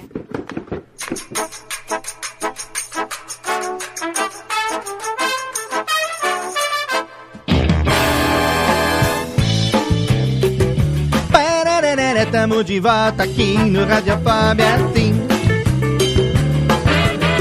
Estamos de volta aqui com o Pirula hoje no Radiofobia, Ale. Sim, senhoras e senhores, estamos aqui ao vivaço. Ai, mas o Radiofobia é tudo enganação. Não é ao vivo que o Léo faz essas coisas, não. Ele edita, ele é editor, ele pega depois, ele edita. Estou aqui, ó, olhando aqui na câmera para você, falando do meu microfone aqui. Eu posso botar a técnica, bota um reverb aqui para você. Você pode ouvir o reverbzinho, tiramos também o reverbzinho aqui, aumentamos a trilhazinha.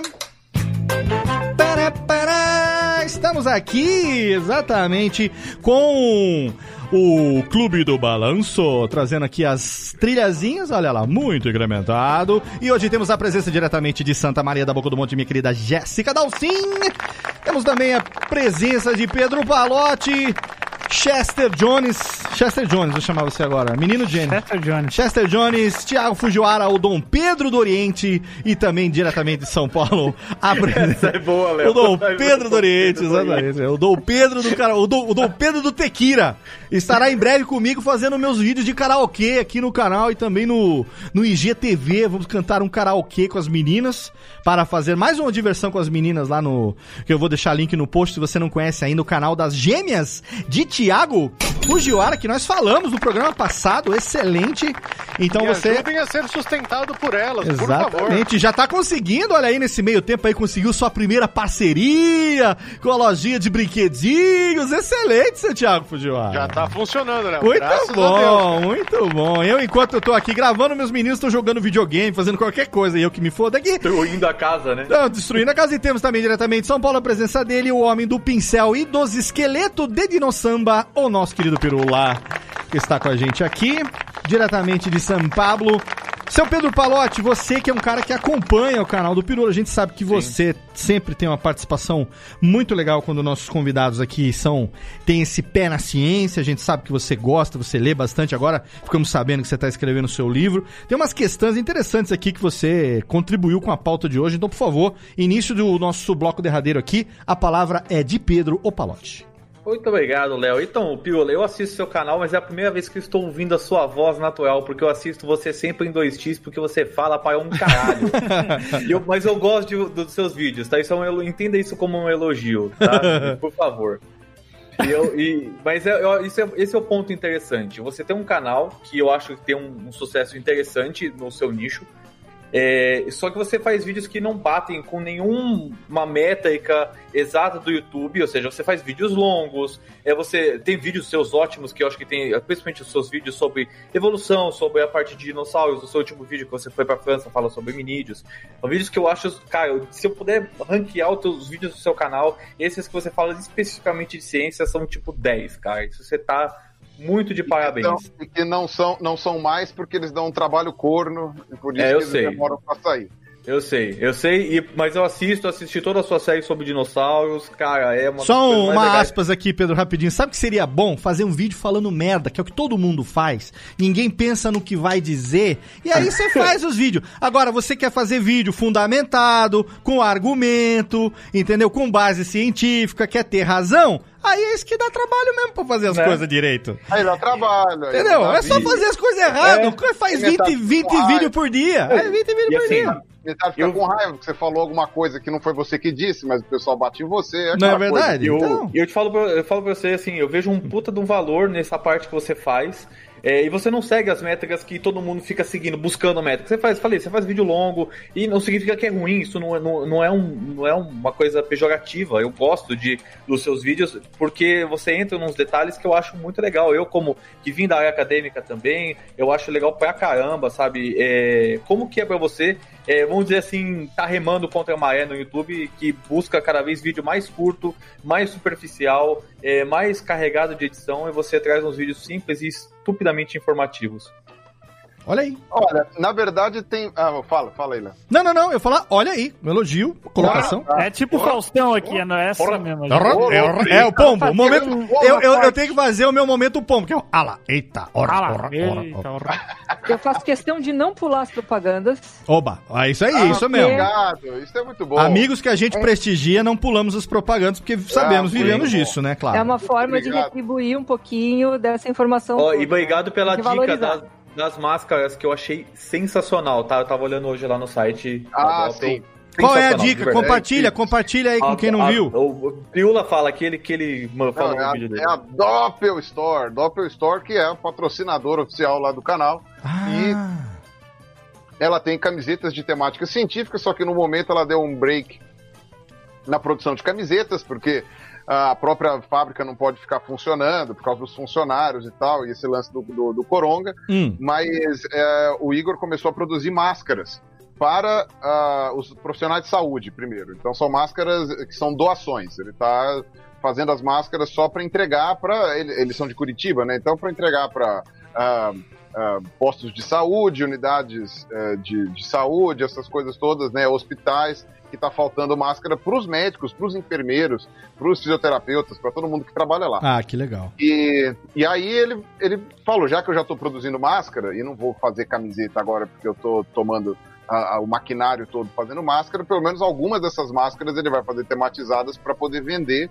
e assim pagar os custos das doações, que ele não está ganhando nada para fazer doação, então pelo menos ele consegue pagar ah, ah, o, o trabalho que ele está tendo aí. Sim. Então é uma- é uma pessoa bem especial e, e- e ele já há muito tempo, imagina, já, já converso com ele faz alguns anos. Já Pô, ele dá excelente. suporte, o suporte aí da, do, do nosso canal. O Excelente. meu Queria- canal, nossa, parece que é mais de um. É o seu canal, exatamente.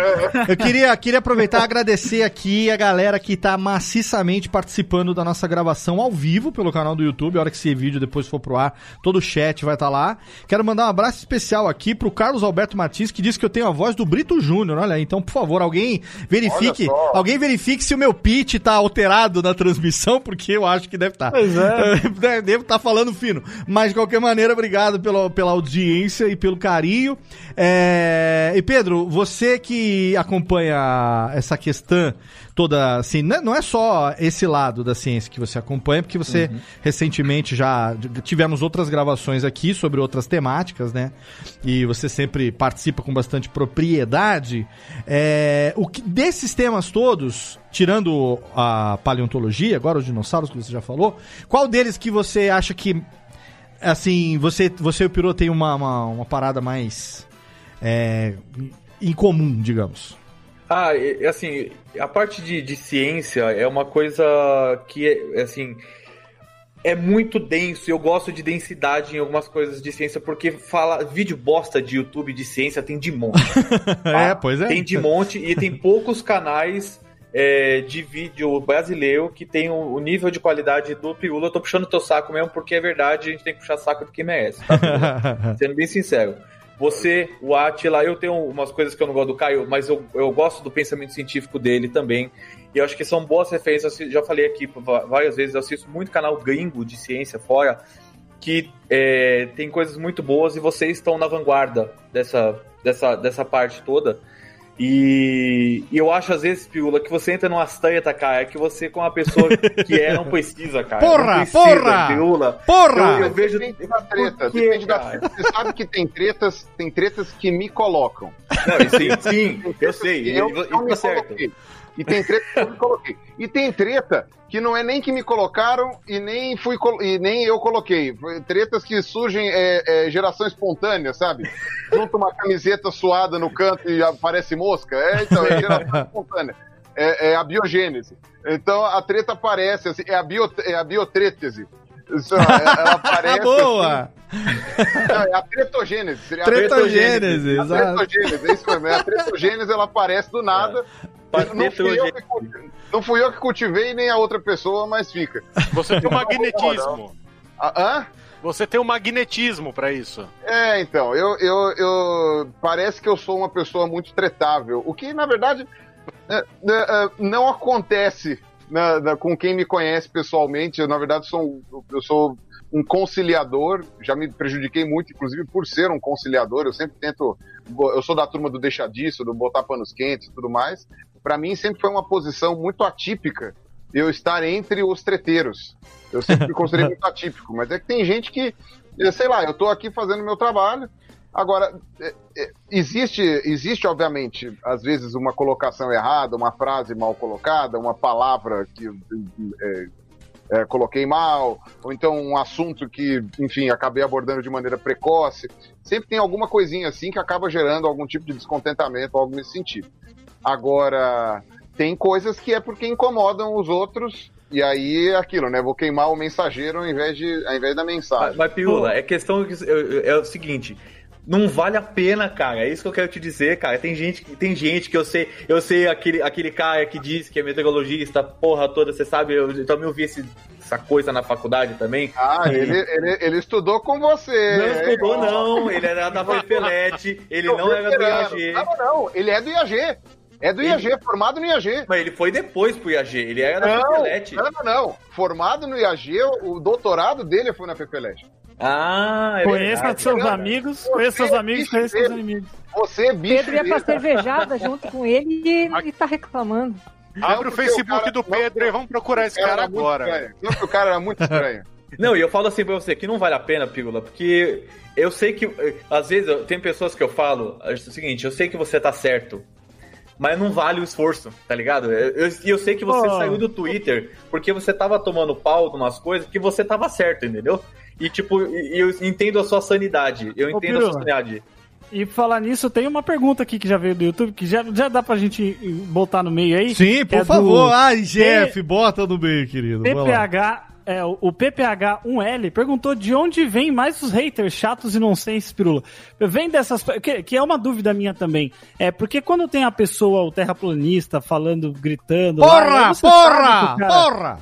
Você já sabe que o cara, né, não tem nada a ver. Mas é, é, você recebe também muito de, de pessoas que são do meio também, tipo, uma resistência de algum tipo, alguma treta, assim, nesse sentido? De onde que vem Não. mais as pessoas que mais te enchem o saco? Não, no, no, no meio de onde eu venho, o pessoal costuma gostar bastante do meu trabalho. Algumas pessoas já, enfim, às vezes a gente acaba se exaltando num ponto ou outro. Algumas pessoas já vieram me dar um toque, já ficaram chateadas com algo que eu falei, mas aí Uhum. é, é erro meu mesmo. Mas assim, com relação ao meu trabalho, né, são, as pessoas são sempre muito receptivas, o pessoal da biologia, o pessoal da ambiental. Essa galera sempre gosta muito do que eu, do que eu falo e, e incentiva meu trabalho, não tem um A para falar deles. Ah, e eles também, pelo visto, né, apesar das, de eu ter falado uma outra merda e eventualmente ah, ter gerado algum tipo de dor de cabeça, eh, eles gostam e aprovam o meu trabalho, então eu fico bastante feliz. Ah, agora, o o problema são os assuntos, não é nem o grupo. Tem alguns Uhum. grupos que são chatos, tem, tem alguns grupos que são bem insuportáveis, mas os assuntos acho que são mais delicados. Por exemplo, ah, eu- uma, uma época que eu apanhei muito e que eu ouvi ofensas muito pesadas foi na época da fosfetanolamina, em 2015, Uhum. que apareceu e eu fui falar que, tipo, olha, não tem evidência nenhuma de que essa jossa funcione. Provavelmente não funciona, porque tem uma série de evidências aqui que se funcionasse seriam muito maiores, mas vamos deixar para ver o que, que vai dar as pesquisas. O que você não pode é fazer a USP fabricar uma coisa que a USP não é uma indústria para fabricar nada, e muito menos distribuir para as pessoas. Ô, Piula, eu só um parênteses super rápido. eu virei um monstro. Ah. Piula, um parênteses super rápido. A gente tá vivendo exatamente a mesma coisa agora com a cloroquina. É exatamente o mesmo caso. Mas, é, apesar de ser realmente muito parecido, o meu vídeo da cloroquina não foi tão xingado. A, a, a questão da fosfetanolamina naquela época é que, é que a gente também tem aquela coisa, né? A, a questão da cloroquina foi politizada. Né? A cloroquina foi proposta né, por uma pesquisa chinesa, que é uma coisa bem interessante, e depois uma pesquisa francesa, e, mas ainda assim, os chineses são, o- o- os pesquisadores da China são os que mais têm insistido na cloroquina, e aqui, por alguma, ah, ah, alguma coisa muito bizarra, né, aqui no Ocidente, eu digo, né, que tem Brasil e Estados Unidos também, a cloroquina virou a salvadora da pátria justamente dos presidentes de direita, né?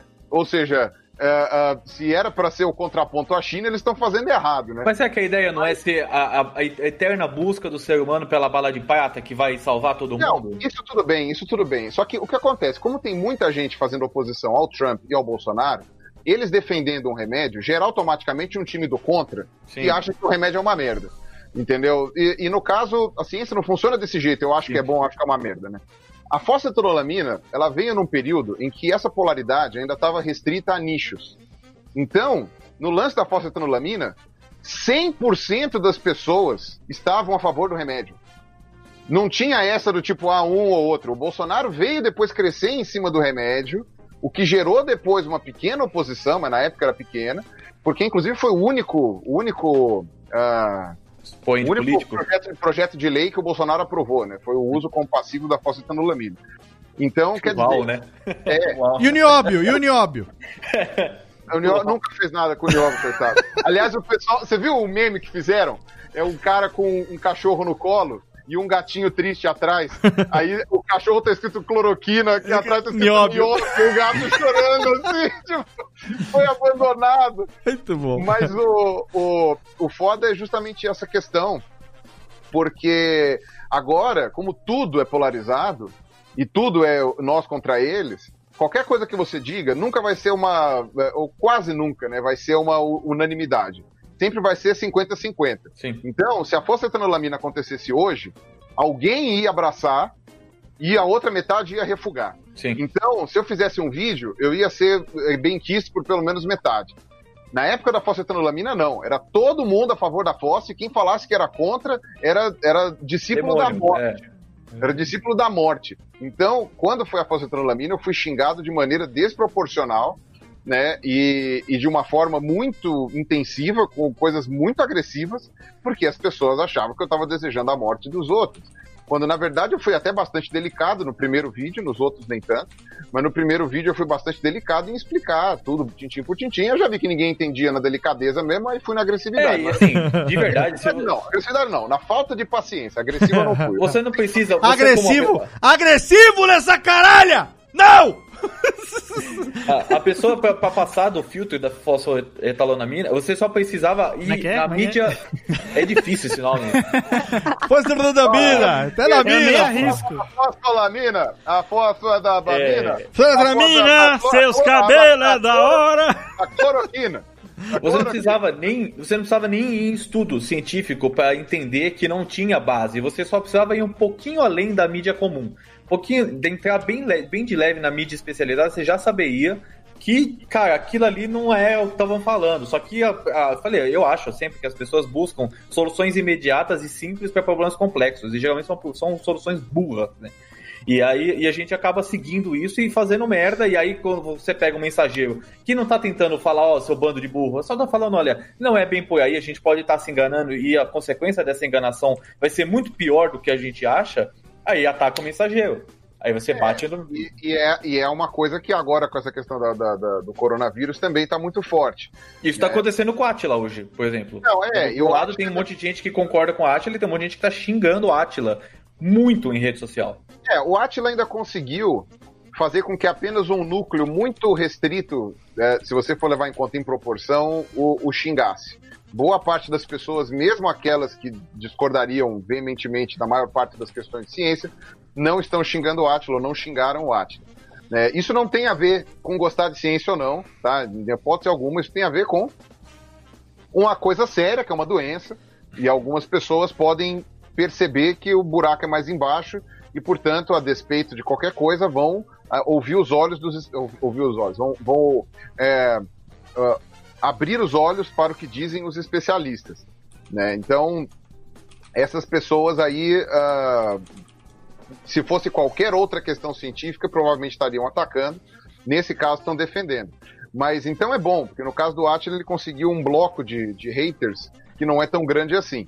É que eles fazem muito barulho, né? Mas não é tão grande. Na época da, da fosfetanolamina, a coisa era muito mais complicada. Muito mais complicada. Ô, Pirula, e já enroscando também é, um pouquinho nesse assunto, a Eliane Ribeiro mandou aqui que ultimamente quem faz divulgação científica tem sido é, bastante atacado, né, por haters. Aí ela cita é, Atila, Schwartz, a, o a Nilson Leon. É, aí ela falou assim que, que ela gostaria de começar a fazer divulgação é, científica na área de química. Aí ela perguntou se ainda há campo e ela mandou um beijo pra você. Um grande beijo, é, Eliana, você falou? Eliane, isso. Eliane, muito bem, um grande beijo, Eliane. Então, eu acho que a química é uma das áreas que, tá, que tem menos gente fazendo. Você tem os professores voltados para vestibular, na, na- fazendo canais de química, mas você não tem um canal de, de- voltado para química que seja. é, Curiosidade, você disse.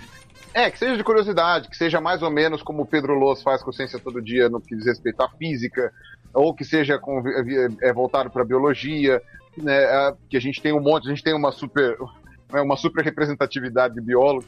Ah, a gente tem essa questão. A, a química tem uma sub-representatividade, na verdade, no YouTube, então eu sempre acho que vale a pena pessoas da química ah, pegarem o bastão e começarem a fazer um trabalho legal.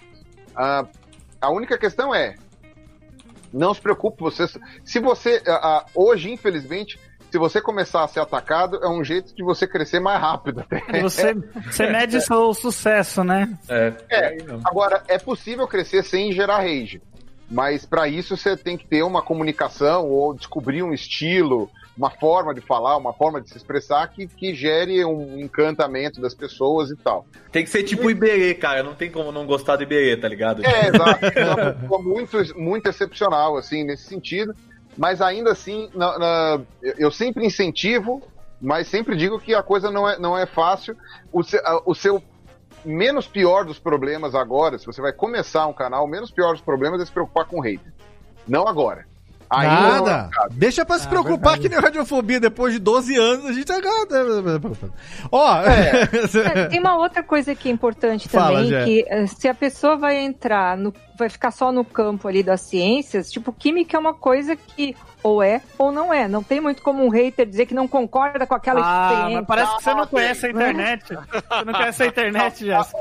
Depois, depois que surgiram os, os primeiros terraplanistas sinceros, os, aqueles que não estavam tirando sal da nossa cara, que realmente acreditam que a Terra é plana, e, e- e tudo isso cai por terra, porque eles falam que a gravidade não existe. Eles dizem que a gravidade é questão de opinião. Viula. A gravidade é questão de opinião. Você tem que acreditar coisa. na gravidade. Se a gravidade não existe, co- se a gravidade não existe, como é que a gente nasceu? Todos somos resultados de uma gravidade. Ô, Pirula, tem geofísico que é terraplanista, meu filho. Você quer que eu faça? Eu sou da área de geofísico, tem cara da Veterano geofísica. seu. Veterano, seu. veterano, olha, seus veteranos, tudo da mão, aquela coisa. Porra! Ô, ô, ô, ô, Pirula. O, o Anderson Perotti aqui perguntou: e a Lei Rouanet da ciência, né? Ele fez aspas, vai sair do papel? É, Eu e- tenho, e- tenho uma complementação dessa pergunta. Isso é sua opinião. É, eu tenho uma complementação e você responde que com ela, eu sei que você já falou muito disso e eu falo por causa da minha área de geofísica que qualquer equipamento equipamento seja bosta, simples pra caramba, ele tem número de série assim, um é o, o, o- o equipamento e ele custa 500 mil reais. E uma empresa no mundo faz. E aí faculdade não tem dinheiro pra comprar. Porque é complicado e ainda vai lá, um professor compra no laboratório dele, outro professor em outro laboratório compra o mesmo equipamento que eles não se batem. Porque é E aí dele, que- né? E o É dele. é, é isso mesmo. E já tem professor Do que usa pra projeto. fazer trabalho privado, tá? Só pra saber, porque a gente sabe das coisas que acontecem na faculdade, né? E, e você sempre foi muito dessa parte que tinha que haver um equilíbrio entre esse- esses recursos que poderiam ser privados para gerar é, mais pesquisa na faculdade, óbvio, com todos aqueles pontos que a gente tem que dar independência e tudo mais. Na universidade, você foi muito criticado por isso. Queria saber também a sua opinião. É, continua a mesma. É, é, é, eu continuo, Próxima pergunta, né? Eu continuo achando que. Eu, eu acho que o- as pessoas às vezes entendem, quando eu falo que a gente não deveria ser tão reativo contra a, a aplicação de verba privada na pesquisa, elas acham que eu quero o fim da, da- da- do financiamento público. E, e geralmente isso acaba virando uma, um mantra repetido e, e as pessoas. E, e, assim, é um telefone sem fio. Então a pessoa ouve meu vídeo e fala, Pirula, eu acho que você está tendo muito boa vontade com financiamento privado em pesquisa. Aí vai falar com outra pessoa, a outra pessoa fala, ah, já vi que o Pirula, é, é, como é que se fala? Ele quer que a, a pesquisa seja, seja privada. Aí vem o terceiro e fala, o Pirula quer o fim do financiamento pu- público de pesquisa. Aí vai o quarto, e não sei o que, vai o quinto, não sei o que, sei lá. Lá na sétima pessoa do telefone sem fio, o Pirula virou o Hitler. Entendeu? Então, eu acho que tem um grande problema de telefone sem fio, especialmente quando as pessoas discordam, e com esse mar de informação que a gente tem hoje, as pessoas não vão ver as fontes primárias. É, eu, eu perdi as contas de quantas pessoas me odeiam por coisas que eu nem sabia que eu tinha dito, e aí você vai ver, a pessoa nunca viu nada meu. Então, É. a- a- é aquela coisa da reputação que antecede você, né? Tipo, você a sua reputação chega antes de você. Então, eu, é, o que acaba acontecendo é isso. Parte do rage que eu recebi foram rage, ah, digamos assim, de pessoas um pouco mais recrudescidas, e outra parte foi pessoas que nem ouviram o que eu falei e, e acham que o que eu disse não é aquilo. Entendeu? A ponto, né, da coisa ser tão. chega num nível tão porra louca, né? Que eu fiz uma postagem esse dia no meu Instagram, uma moça marcou lá alguém, o cara chegou e falou assim: Ah, Pirula, ah, eu, eu lembro desse cara, mas esse cara não era um, um- um bolsonarista, um bolsominion? Ó, Não sabe nem do que tá Gente, eu, eu quero aproveitar esse momento aqui Mas agora. É. Como é que ele chegou a essa conclusão? É possível que tenha dado A a, reputação volta. ante- é. Começou com, ah, o Pirula falou que poderia ter financiamento privado em algumas áreas da pesquisa, blá, blá, blá, dá a volta, Pirula, Bolsonaro. Aquele Ah, coisa do telefone sem fio, né? passada também, então. Telefone É, então. sem fio, exatamente. Aquela coisa do telefone sem fio. Até você fala uma palavra aqui, chega outra coisa totalmente diferente do outro lado. Eu quero aproveitar esse momento aqui rapidamente para dizer o seguinte, gente, ó, essa é a primeira vez que a gente transmite o Radiofobia ao vivo pelo YouTube. E eu tô recebendo algumas mensagens aqui via DM, via inbox no Instagram e tal, que essa transmissão ao vivo com o Pirula está chegando como recomendado para muita gente no YouTube, gente. E, e ó.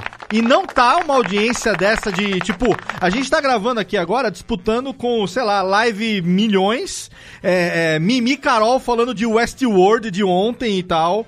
A gente tá com 1% do, do, do- da audiência deles. É, não importa, não é disputa, mas o fato de estão falando, caraca, você tá transmitindo no YouTube, tô recebendo aqui, recomendado, não sei o que tem. Puta, eu quero agradecer, brigadaço quem tá aqui participando, porque eu não esperava realmente esse tipo de retorno né, ne- ne- nesse canal, que o Peru já tá aí há 400 mil anos, mais até do que o Pterosaurus Rex aí da, do, como é que chama? Os. E nós estamos aqui começando engatinhando agora aqui no YouTube. E eu fico muito feliz que essa estreia seja exatamente com esse verdadeiro fóssil. que é, meu. É, passa a ser o problema, né? Quando você seu objeto de estudo. Virou objeto de estudo, exatamente. Ó, entramos aqui agora no momento das perguntinhas dos nossos participantes. E o Jeff tá separando aqui mais algumas perguntas que estão rolando, que eu tô acompanhando aqui ao vivo também, o chat no YouTube, na gravação ao vivo. Tem umas perguntas legais também que o Jeff vai segurar pra gente. Mas eu quero aqui agora puxar os nossos integrantes. Então, Pedro fez várias perguntas já nesse começo de bloco, então eu quero perguntar para Jéssica Bertol, nossa querida Jéssica, diretamente lá da Universidade Federal de Santa Maria da Boca do Monte. Se tem alguma pergunta, querida Jé. Oi, eu tenho uma pergunta que é o seguinte. É, na verdade, ela não é minha, é de um amigo meu, que Oh. é de, da Unijuí. Um beijo, João Pedro. Olha aí, Juí. É, de Ijuí. Ah, Ijuí, muito bem. biólogo e a parte dele, de, que ele, das aulas, é de botânica. E ele disse que nunca viu, ele acompanha o Pirula já faz tempo e não se recorda do Pirula falando de botânica em nenhum vídeo, não enfatiza muito isso. E ele sempre fica curioso. Do É que, será botânica o- não é ciência, de acordo com. Ah, o Pedro que falou. O que, que, que, que o Pirula lembra das aulas de botânica, se ele gostava, o que que ele... Enfim, impressões do Pirula sobre a botânica. É, ó, o que eu posso dizer sobre botânica é que realmente eu, eu gostava muito de estudar botânica na faculdade, mas não era a, a- a matéria para a qual batia meu coração. Então eu, eu acabei não, não me aprofundando muito na questão de botânica e por isso mesmo eu acabo, ah, não digo negligenciando, mas eu, mas eu dou a volta às vezes quando é para falar de botânica, porque como me falta ler sobre o assunto, eu falo, ó gente, vamos falar um pouco de botânica aqui, mas não vou abrir muito porque eu também não sei, né? Eu me limito a molhar a minha samambaia aqui, bonitinha. Agora, eu confesso que eh, quando eu paro para ler um pouco, pelo menos, sobre a evolução de, de plantas, a parte, de, a parte anatômica mesmo de botânica, tal, aquele negócio de ficar analisando pólen, isso daí realmente eu acho muito cansativo. Agora, a parte evolutiva das plantas é uma coisa fantástica, fascinante. Eu ainda pretendo fazer, obviamente, no futuro, é que tem a fila gigantesca. né? Eu pretendo falar sobre a questão evolutiva das plantas, porque é uma coisa muito fantástica, muito extraordinária mas ah, ainda, ainda não será o caso, não será o momento. Uma coisa. Agora, algumas pessoas da, da, da minha faculdade diziam que, na verdade, a botânica tinha que ser separada da biologia, né? Você tinha que ter o curso de biologia e o curso de botânica, mas é- é só uma piadinha. Inclusive, inclusive o, o Wesley Zop aqui do Chorume tá no chat, ele falou assim: Porra. Por que será que tem tão poucos estudos e tutoriais do it yourself sobre xaxim? Xaxim, ó. Xaxim, xaxim é pré-histórico, hein? Tem que, tem, que, tem que valorizar o xaxim. Tem que cuidar É, bem. o, pessoal fazia- o pessoal faz xaxim com, com o tronco de samambaiaçu. Olha aí. É, é complicado, porque isso, inclusive, chegou a ajudar a extinção do samambaiaçu. Que não Caramba. está extinto, mas reduz bastante a população. São, é uma das poucas plantas, né? Porque a gente não tem muito dado sobre plantas em extinção, né? O samambaiaçu é uma que está em extinção por causa disso. Ou seja, o pessoal corta a- o tronco da samambaia para plantar outra samambaia. é uma coisa meio, meio louca, mas enfim. Ô, Léo, posso, posso já embarcar minha pergunta, que também já tá meio relacionada com a de Depende, um depende. ouvinte? Jéssica, você considera a sua pergunta devidamente respondida?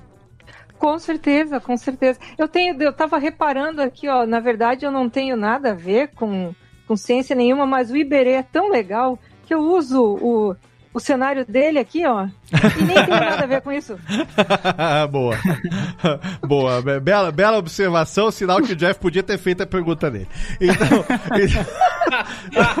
Ô, Pirula, Então, é, foi uma pergunta que um, que um ouvinte fez aqui na live, mas também tem essa curiosidade, o Arthur Alexis Rissi, o, o, o- não, vai ser difícil ler o sobrenome dele aqui, mas é, ele perguntou assim, Pirula, todo influenciador com conteúdo é, sempre tem histórias de mudar a vida de alguém por um insight que fez a diferença na vida da pessoa, né? É, você teve algum caso assim, caso de pessoas que, que falaram, poxa, é, graças aos seus vídeos, eu entrei na faculdade, eu escolhi o que eu quero é, estudar, é, eu- e, e coisas desse tipo que tenham mudado a vida de, de alguém? A gente quer saber se você converteu um criacionista. É isso que nós queremos saber. É isso. Resumindo a pergunta do Jeff. É. Bom, antes de mais nada, eu vou ver. Arthur Alex Riciopo. Uh, Isso. Eu, eu, isso aí. conheci, eu conhecia um Riciopo, ele estudou comigo, era o Fernandinho. Se você for parente do Fernandinho, manda um abraço pra ele, que ele vai Olha lembrar aí. de mim. Eu Olha aí. O cara mandava bem, o cara desenhava bem. Ah, com relação a mudar de, de- de- a posição de alguém, ou mudar a vida de alguém, ah, a- a gente recebe vários, vários eh, relatos, né? A gente não tem muito como ir a fundo para saber a profundidade disso. Às vezes a pessoa te encontra, fala uma coisa, mas é pela emoção do momento, a gente não sabe o quanto realmente isso é, é, foi importante, ou a pessoa quis falar naquele momento porque achou ia ser legal. Até a gente aqui recebe isso, Pirula. Você deve receber muito mais. Não, mas aí a, a gente ouve muito é, pessoas mandando mensagem. Bom, gente que falou que fiz biologia por tua causa é um monte. Né? E o pior é que, como eu tô há nove anos fazendo o canal, já deu gente, já deu para o pessoal terminar o doutorado já. Quem começou a me acompanhar desde o começo quis fazer biologia, já tá aí no. Mas, Piula, é os caras daqui que fizeram biologia por causa de você tão bravo ou tão feliz? Porque eles, quando eles descobriram a profissão. é, esse, esse que é o problema, né? A pessoa vem pra mim e fala, eu falo- sempre falo isso, a pessoa vem falar, ai, Pirula, eu fiz biologia por tua causa. Eu falo assim, "Ah, não vem me xingar depois. né? Você fez porque você quis, não me envolva nisso. Vou receber processo dos pais, né? Tipo, chegar e falar assim, ó, você mandou meu filho fazer biologia, cacete, ó, tá aqui, todo mundo pobre. Mas a. a- e- às vezes eu recebo essas algumas mensagens, algumas bastante, bastante emotivas, né? Tipo, mudou, sei lá, você mudou o meu conceito, então, sei lá, eu era homofóbico, deixei de ser, ou enfim, legal. sei lá, eu era, às vezes criacionista sim, mas é muito raro, mas muito raro a pessoa falar que era criacionista convicta e passou a aceitar a evolução. É, tem algumas pessoas que falavam assim, eu não tinha opinião formada, e eu tinha um discurso criacionista que me rodeava muito, e aí agora eu entendi que a evolução faz sentido. Então isso é uma coisa bem legal. Então, e algumas coisas de vez em quando acontecem aí da- das pessoas eh, das pessoas falarem que mudaram algum, algum aspecto da vida delas por, eh, por minha causa, por incentivo, por, por meu incentivo. Eu acho isso daí muito bonito, muito legal. né, sei lá, cumprir minha parte. É muito legal, porque bom. acontece com a gente, como o Jeff falou também, assim, ao longo desses 12 anos, é, vira e mexe a gente recebe, eu recebo vários depoimentos, relações de pessoas que resolveram fazer curso de locução, resolveram mudar de carreira e tal. E tipo assim, é, por um lado você fala assim, nossa, coitado, porque, né, porque você pensa, né, se compara com consigo próprio e fala assim, sério mesmo que você vai seguir a carreira que eu Eu, segui? Léo, você Mas- fica assim, um, tá, tá, tá. dois, não, mas não tá, é, tá, não tá. é, não é. Mas assim, mas assim, tem alguns relatos que, que a gente recebe que realmente é, é porque assim, a gente não faz com essa intenção, né? Nu- nu- nunca se faz. O Pirula tá rachando a caneca de dar risada. Tá rachando o bico, é. É que nem aquele desenho do pica-pau, né? Que, que faz é, um, um, um, dois, dois, dois, três, três, três, quatro, quatro, quatro. É, é, a, é, a, é a pegadinha do Sérgio Pegadinha. Malandro. É maravilhosa. Eles ficam dentro do, do, de um É dos negócio, né? o cara trapalhões, a que. Sérgio Malandro, bicho. Não, vem tudo, não, é, se copia, É não é, é, isso é velho, cara, isso é muito velho, isso bo, bo, bo- bobear, É a isso... história da piscina gelada. Vem, vem que tá bom, hein? Se bobear, se bobear, o Tiranossauro Rex fazia isso com o... como é que chama? Um outro nome lá, um... Galimimo. É, um, brontossauro. um triceratops lá na época das paleontologias. O Triciclopes. Triciclopes. Muito bem. Tiago Fujiwara, você que tá querendo dicas de ser feliz no YouTube, você que tá com as meninas aí hoje torcendo pra que um dia elas paguem a sua conta, você que tá hoje até fazendo stories de terno no Instagram pra não perder o costume, por favor, faça a sua pergunta que o momento da consultoria grátis é esse aqui agora. Não, o meu não é nem consultoria, mas assim. ah, eu, eu vejo assim, o Pirula tá sempre com esse negócio. Ah, Ele falou, ah, a treta vem pra mim, né?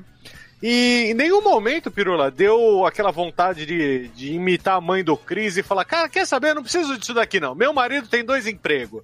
E mandar todo mundo pros quiabos, cara. Ah, é, eu penso com Três isso, vezes- três vezes por ah, dia. Três vezes por dia, é, bem isso. É, eu penso isso umas três vezes por dia. Boa. O já mandou caralho, já, né? É, o- por exemplo, eu, eu não cometi o tweeticídio à toa, né? Sim. O meu, o meu tweeticídio foi uma das melhores coisas que eu fiz no último ano. E, e tô muito bem. E essa que é a questão. Às vezes você chega e fala, ó, não adianta. O Twitter eu já vi que é a pior ferramenta possível para conversar com as pessoas. Morri no Twitter, mas possível. passo bem, né? Morri no Twitter, mas passo bem. Faço melhor, faço melhor. o Twitter é o pior lugar para você conversar com as pessoas, o pior de todos. Você não convence ninguém, é só, é só dedo no cu e gritaria no Twitter. É, Então, pior que é. Eu, não, eu acho que é, é horrível. O, o YouTube você conversa, no Facebook você argumenta, no, no Instagram, dependendo da situação, você consegue alguma coisa. O Twitter não dá. Twitter não dá. É só para juntar a turminha e ficar. É, é, e- Malhação de. Judas. É só né? ficar fazendo. E é. Né? Tipo isso. É. Vixe, vixe, jantou, hein? Jantou, ah, jantando cedo. Não deixava não, né? Gal- Galvão, diga latino, sentiu. Senti. Eu não tenho Esse é muito bom. eu não tenho mais saco pra Twitter, cara. Eu já passei da quinta série, eu não tenho mais essa paciência. Agora. Para raio de maluco, né? Não, não é para raio de maluco, é pior. São pessoas normais. É, você sabe aquele negócio lá do, do, do, do, do- do Pateta? Que era o, o senhor volante? Senhor- e o senhor. E os, é, Então, é o, senhor- é o senhor vida real e o senhor Twitter, entendeu? Sim. E eu percebi que eu era um senhor volante no Twitter também. Então eu, eu, eu acabei, tipo, eu falei, quer saber? Já que eu, eu, eu saio no Twitter chutando o retrovisor de todo mundo, então eu falei, eu vou sair, eu vou parar, não vou O mais. Piula saía mesmo, tá, Piula? Não vamos negar que você saía já com os dois pés no peito já, de muita gente.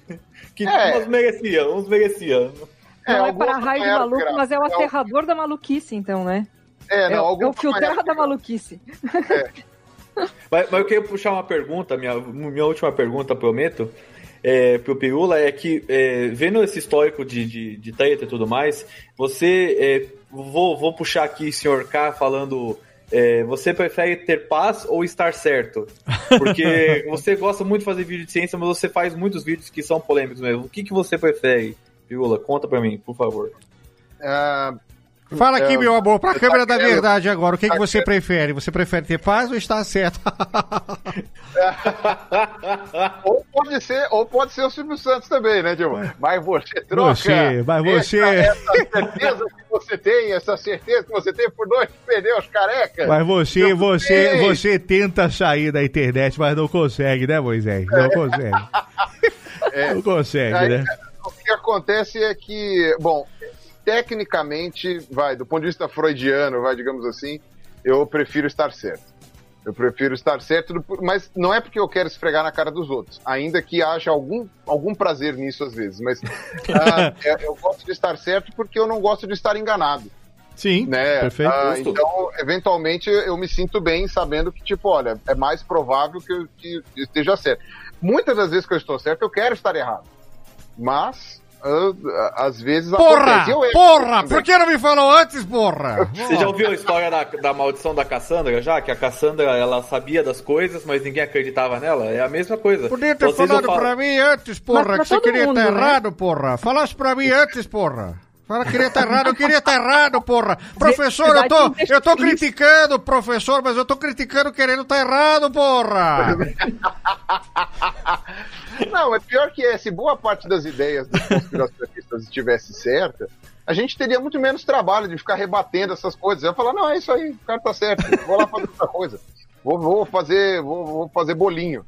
Sabe, mas, mas, mas não é, a coisa não é tão simples assim. Então, eu, eu prefiro eh, ter razão do que, do que ter paz, no caso. Quer dizer, é possível ter razão.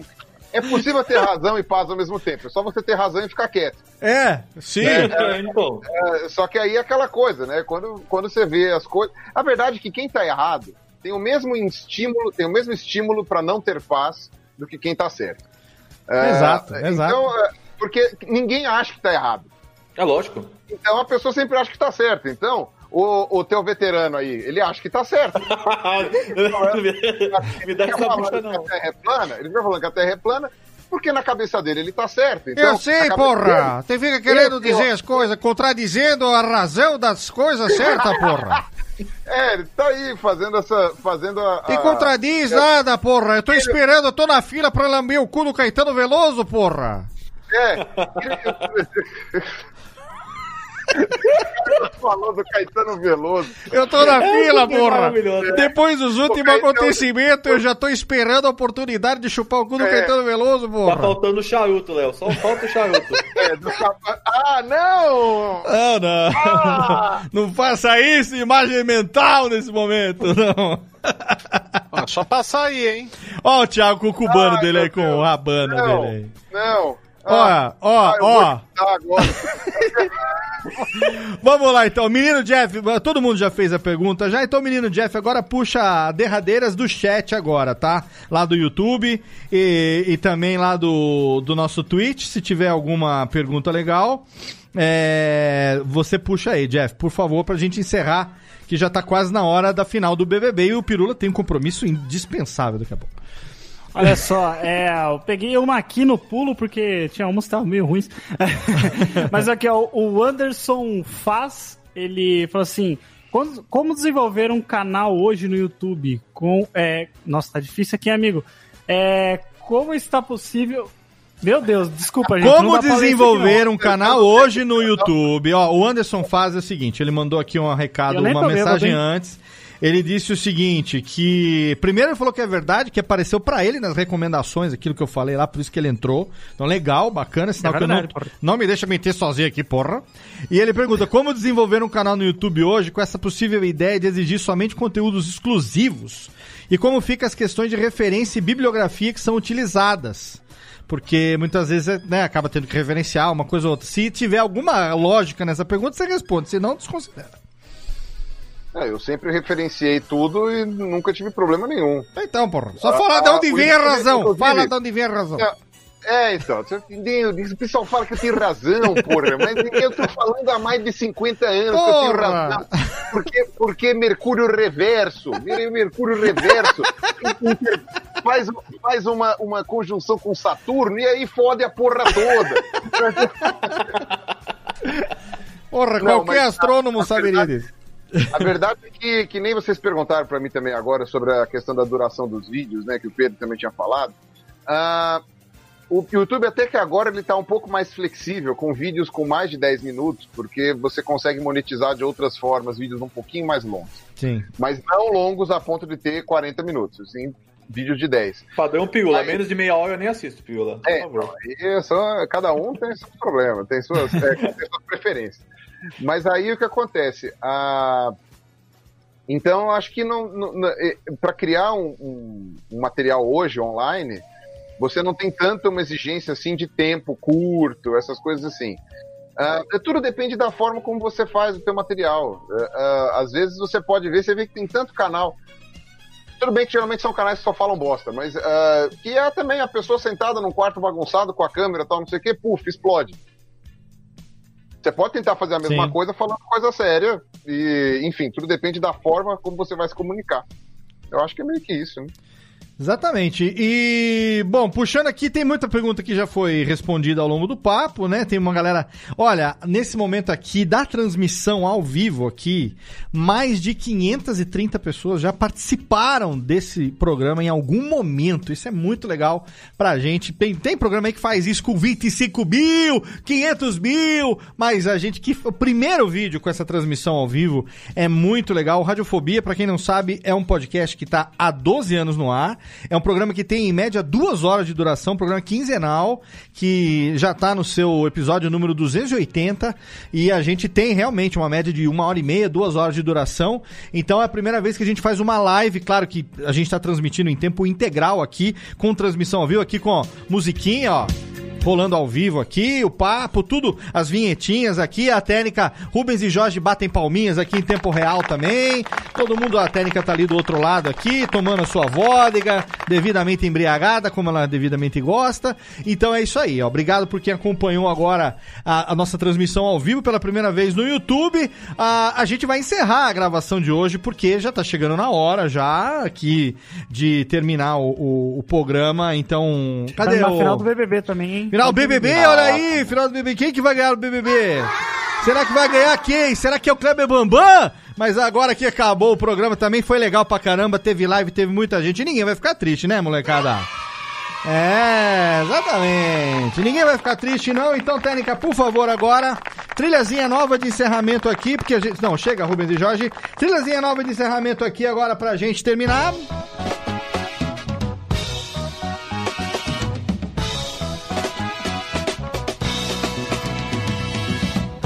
Estamos aqui chegando ao final de mais um Radiofobia. Sim, senhoras e senhores, totalmente ao vivo. Hoje com transmissão ao vivo também pela Twitch, pelo YouTube.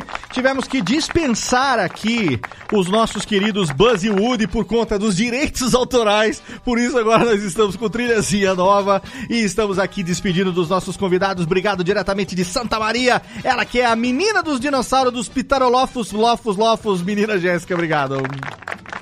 Obrigada. E Pirula, quando quiser vir para Santa Maria aqui na UFSM, catar uns dinossauros aqui na Depressão Central, estamos aí, viu? Já É, tem e- até os esquemas para tu vir para cá, é só dizer. Em breve, em breve terei que fazer isso. Opa! Passar o Olha coronga, tem que passar o coronga. Tem que. Olha aí, avisa que a menina Jéssica tem uma calopsita transexual que precisa de estudos agora, no momento. Eu descobri que calopsita não é pássaro.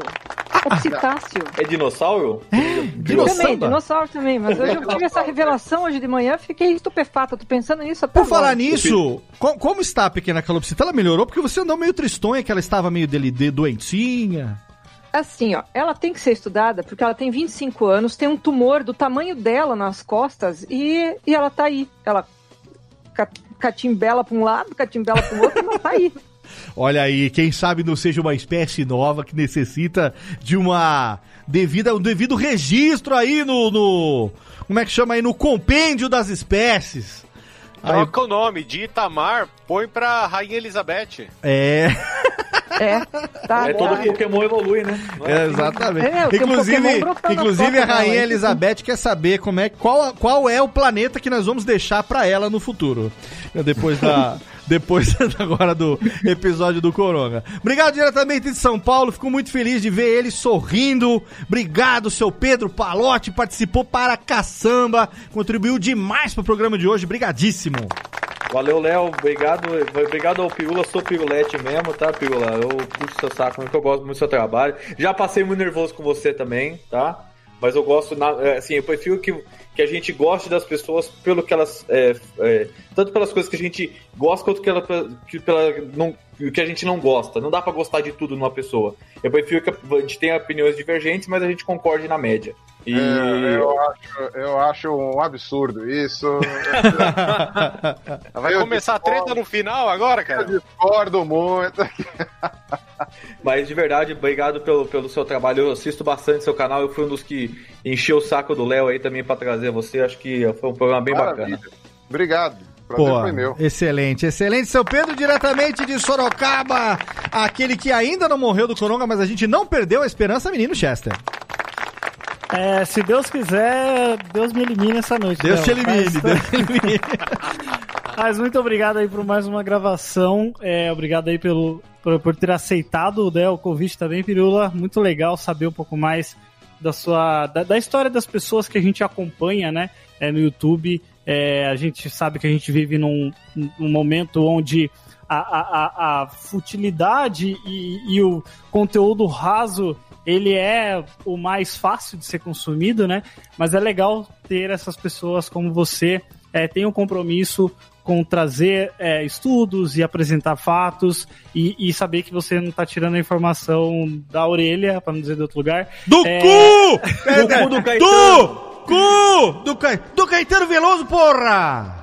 Exatamente. Então, parabéns pelo seu trabalho e você realmente tem hora que parece que você tá, tá nadando contra a correnteza, mas é importante ter pessoas como você na internet pra dar, uma, dar um norte pra uma galera aí que às vezes nem pensaria em estudar algo né, nessa área científica e ajuda as pessoas de alguma forma, né? Valeu. Ó, parabéns. Excelente, seu Pirula, sendo devidamente rasgado pelos nossos cumprimentos aqui dos nossos pacientes de hoje. E também diretamente de São Bernardo do Campo, aquele que em breve será sustentado pelas pequenas gêmeas, menino Thiago Fujiwara, o Dom Pedro do Oriente. Valeu, Léo. Termino esse programa triste, porque quando o assunto é muito inteligente, eu fico chateado de ter estudado turismo e a coisa mais inteligente que eu fiz nos últimos dias foi ter feito um Ligue os Pontos da Frozen com as minhas filhas, cara. Pensa que você viajou bastante nesse, nesse cast. Agora já não deu mais nada pra fazer. Muito bem. E diretamente de São Paulo, a presença do nosso convidado de hoje. Cara, que delícia esse programa. Obrigado por ter cedido essas quase duas horas do seu tempo aí para compartilhar com a gente a sua experiência. Meu amigo Pirula, valeu, meu velho. Obrigado, Léo. Muito obrigado a todos aqui que, que participaram. Fico muito feliz, muito lisonjeado. Foi um prazer enorme. Desculpa novamente aí, Léo, os bolos que lhe dei anteriores. Imagina, que agora, isso. Relaxa. Agora a gente conseguiu finalmente Sim. é, falar. Precisou só o mundo quase acabar pra Quase. isso acontecer, né? Pelo menos deu tempo, hein? Deu tempo de gravar com o Pirula. O programa vai ao ar em breve. Léo, Fala. Precisou, precisou não ter, ter algo, aconteceu alguma coisa que o Pirula não pudesse sair de casa, É, né? isso, isso é Não isso tem desculpa. certeza. Com certeza. Obrigado, Pirula. Então a gente vai deixar o link para as redes sociais, para o canal no YouTube, também lá para o Fake Noise. Se tiver mais Isso. alguma coisa que você queira divulgar também, o momento é esse. O, o Instagram. O Instagram. É, é. Exatamente. O Instagram tá lá também. Tem o site também, não tem o seu site?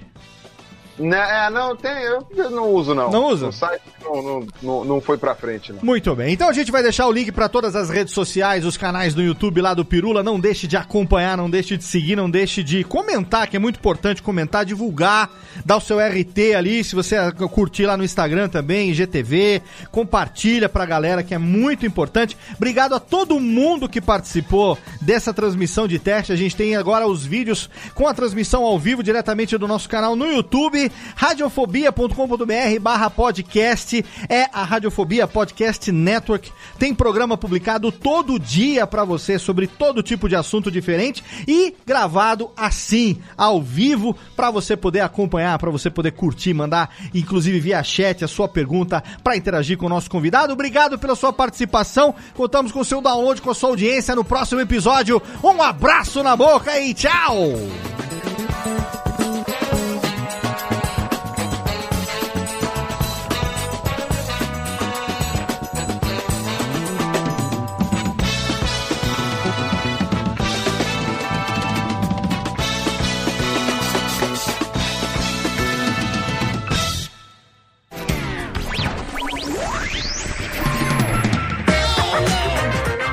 Este podcast foi publicado pela Radiofobia Podcast Network. Acesse radiofobia.com.br barra podcast para conhecer e ouvir todos os nossos programas ou assine no seu agregador de podcast preferido. Esperamos você no próximo episódio.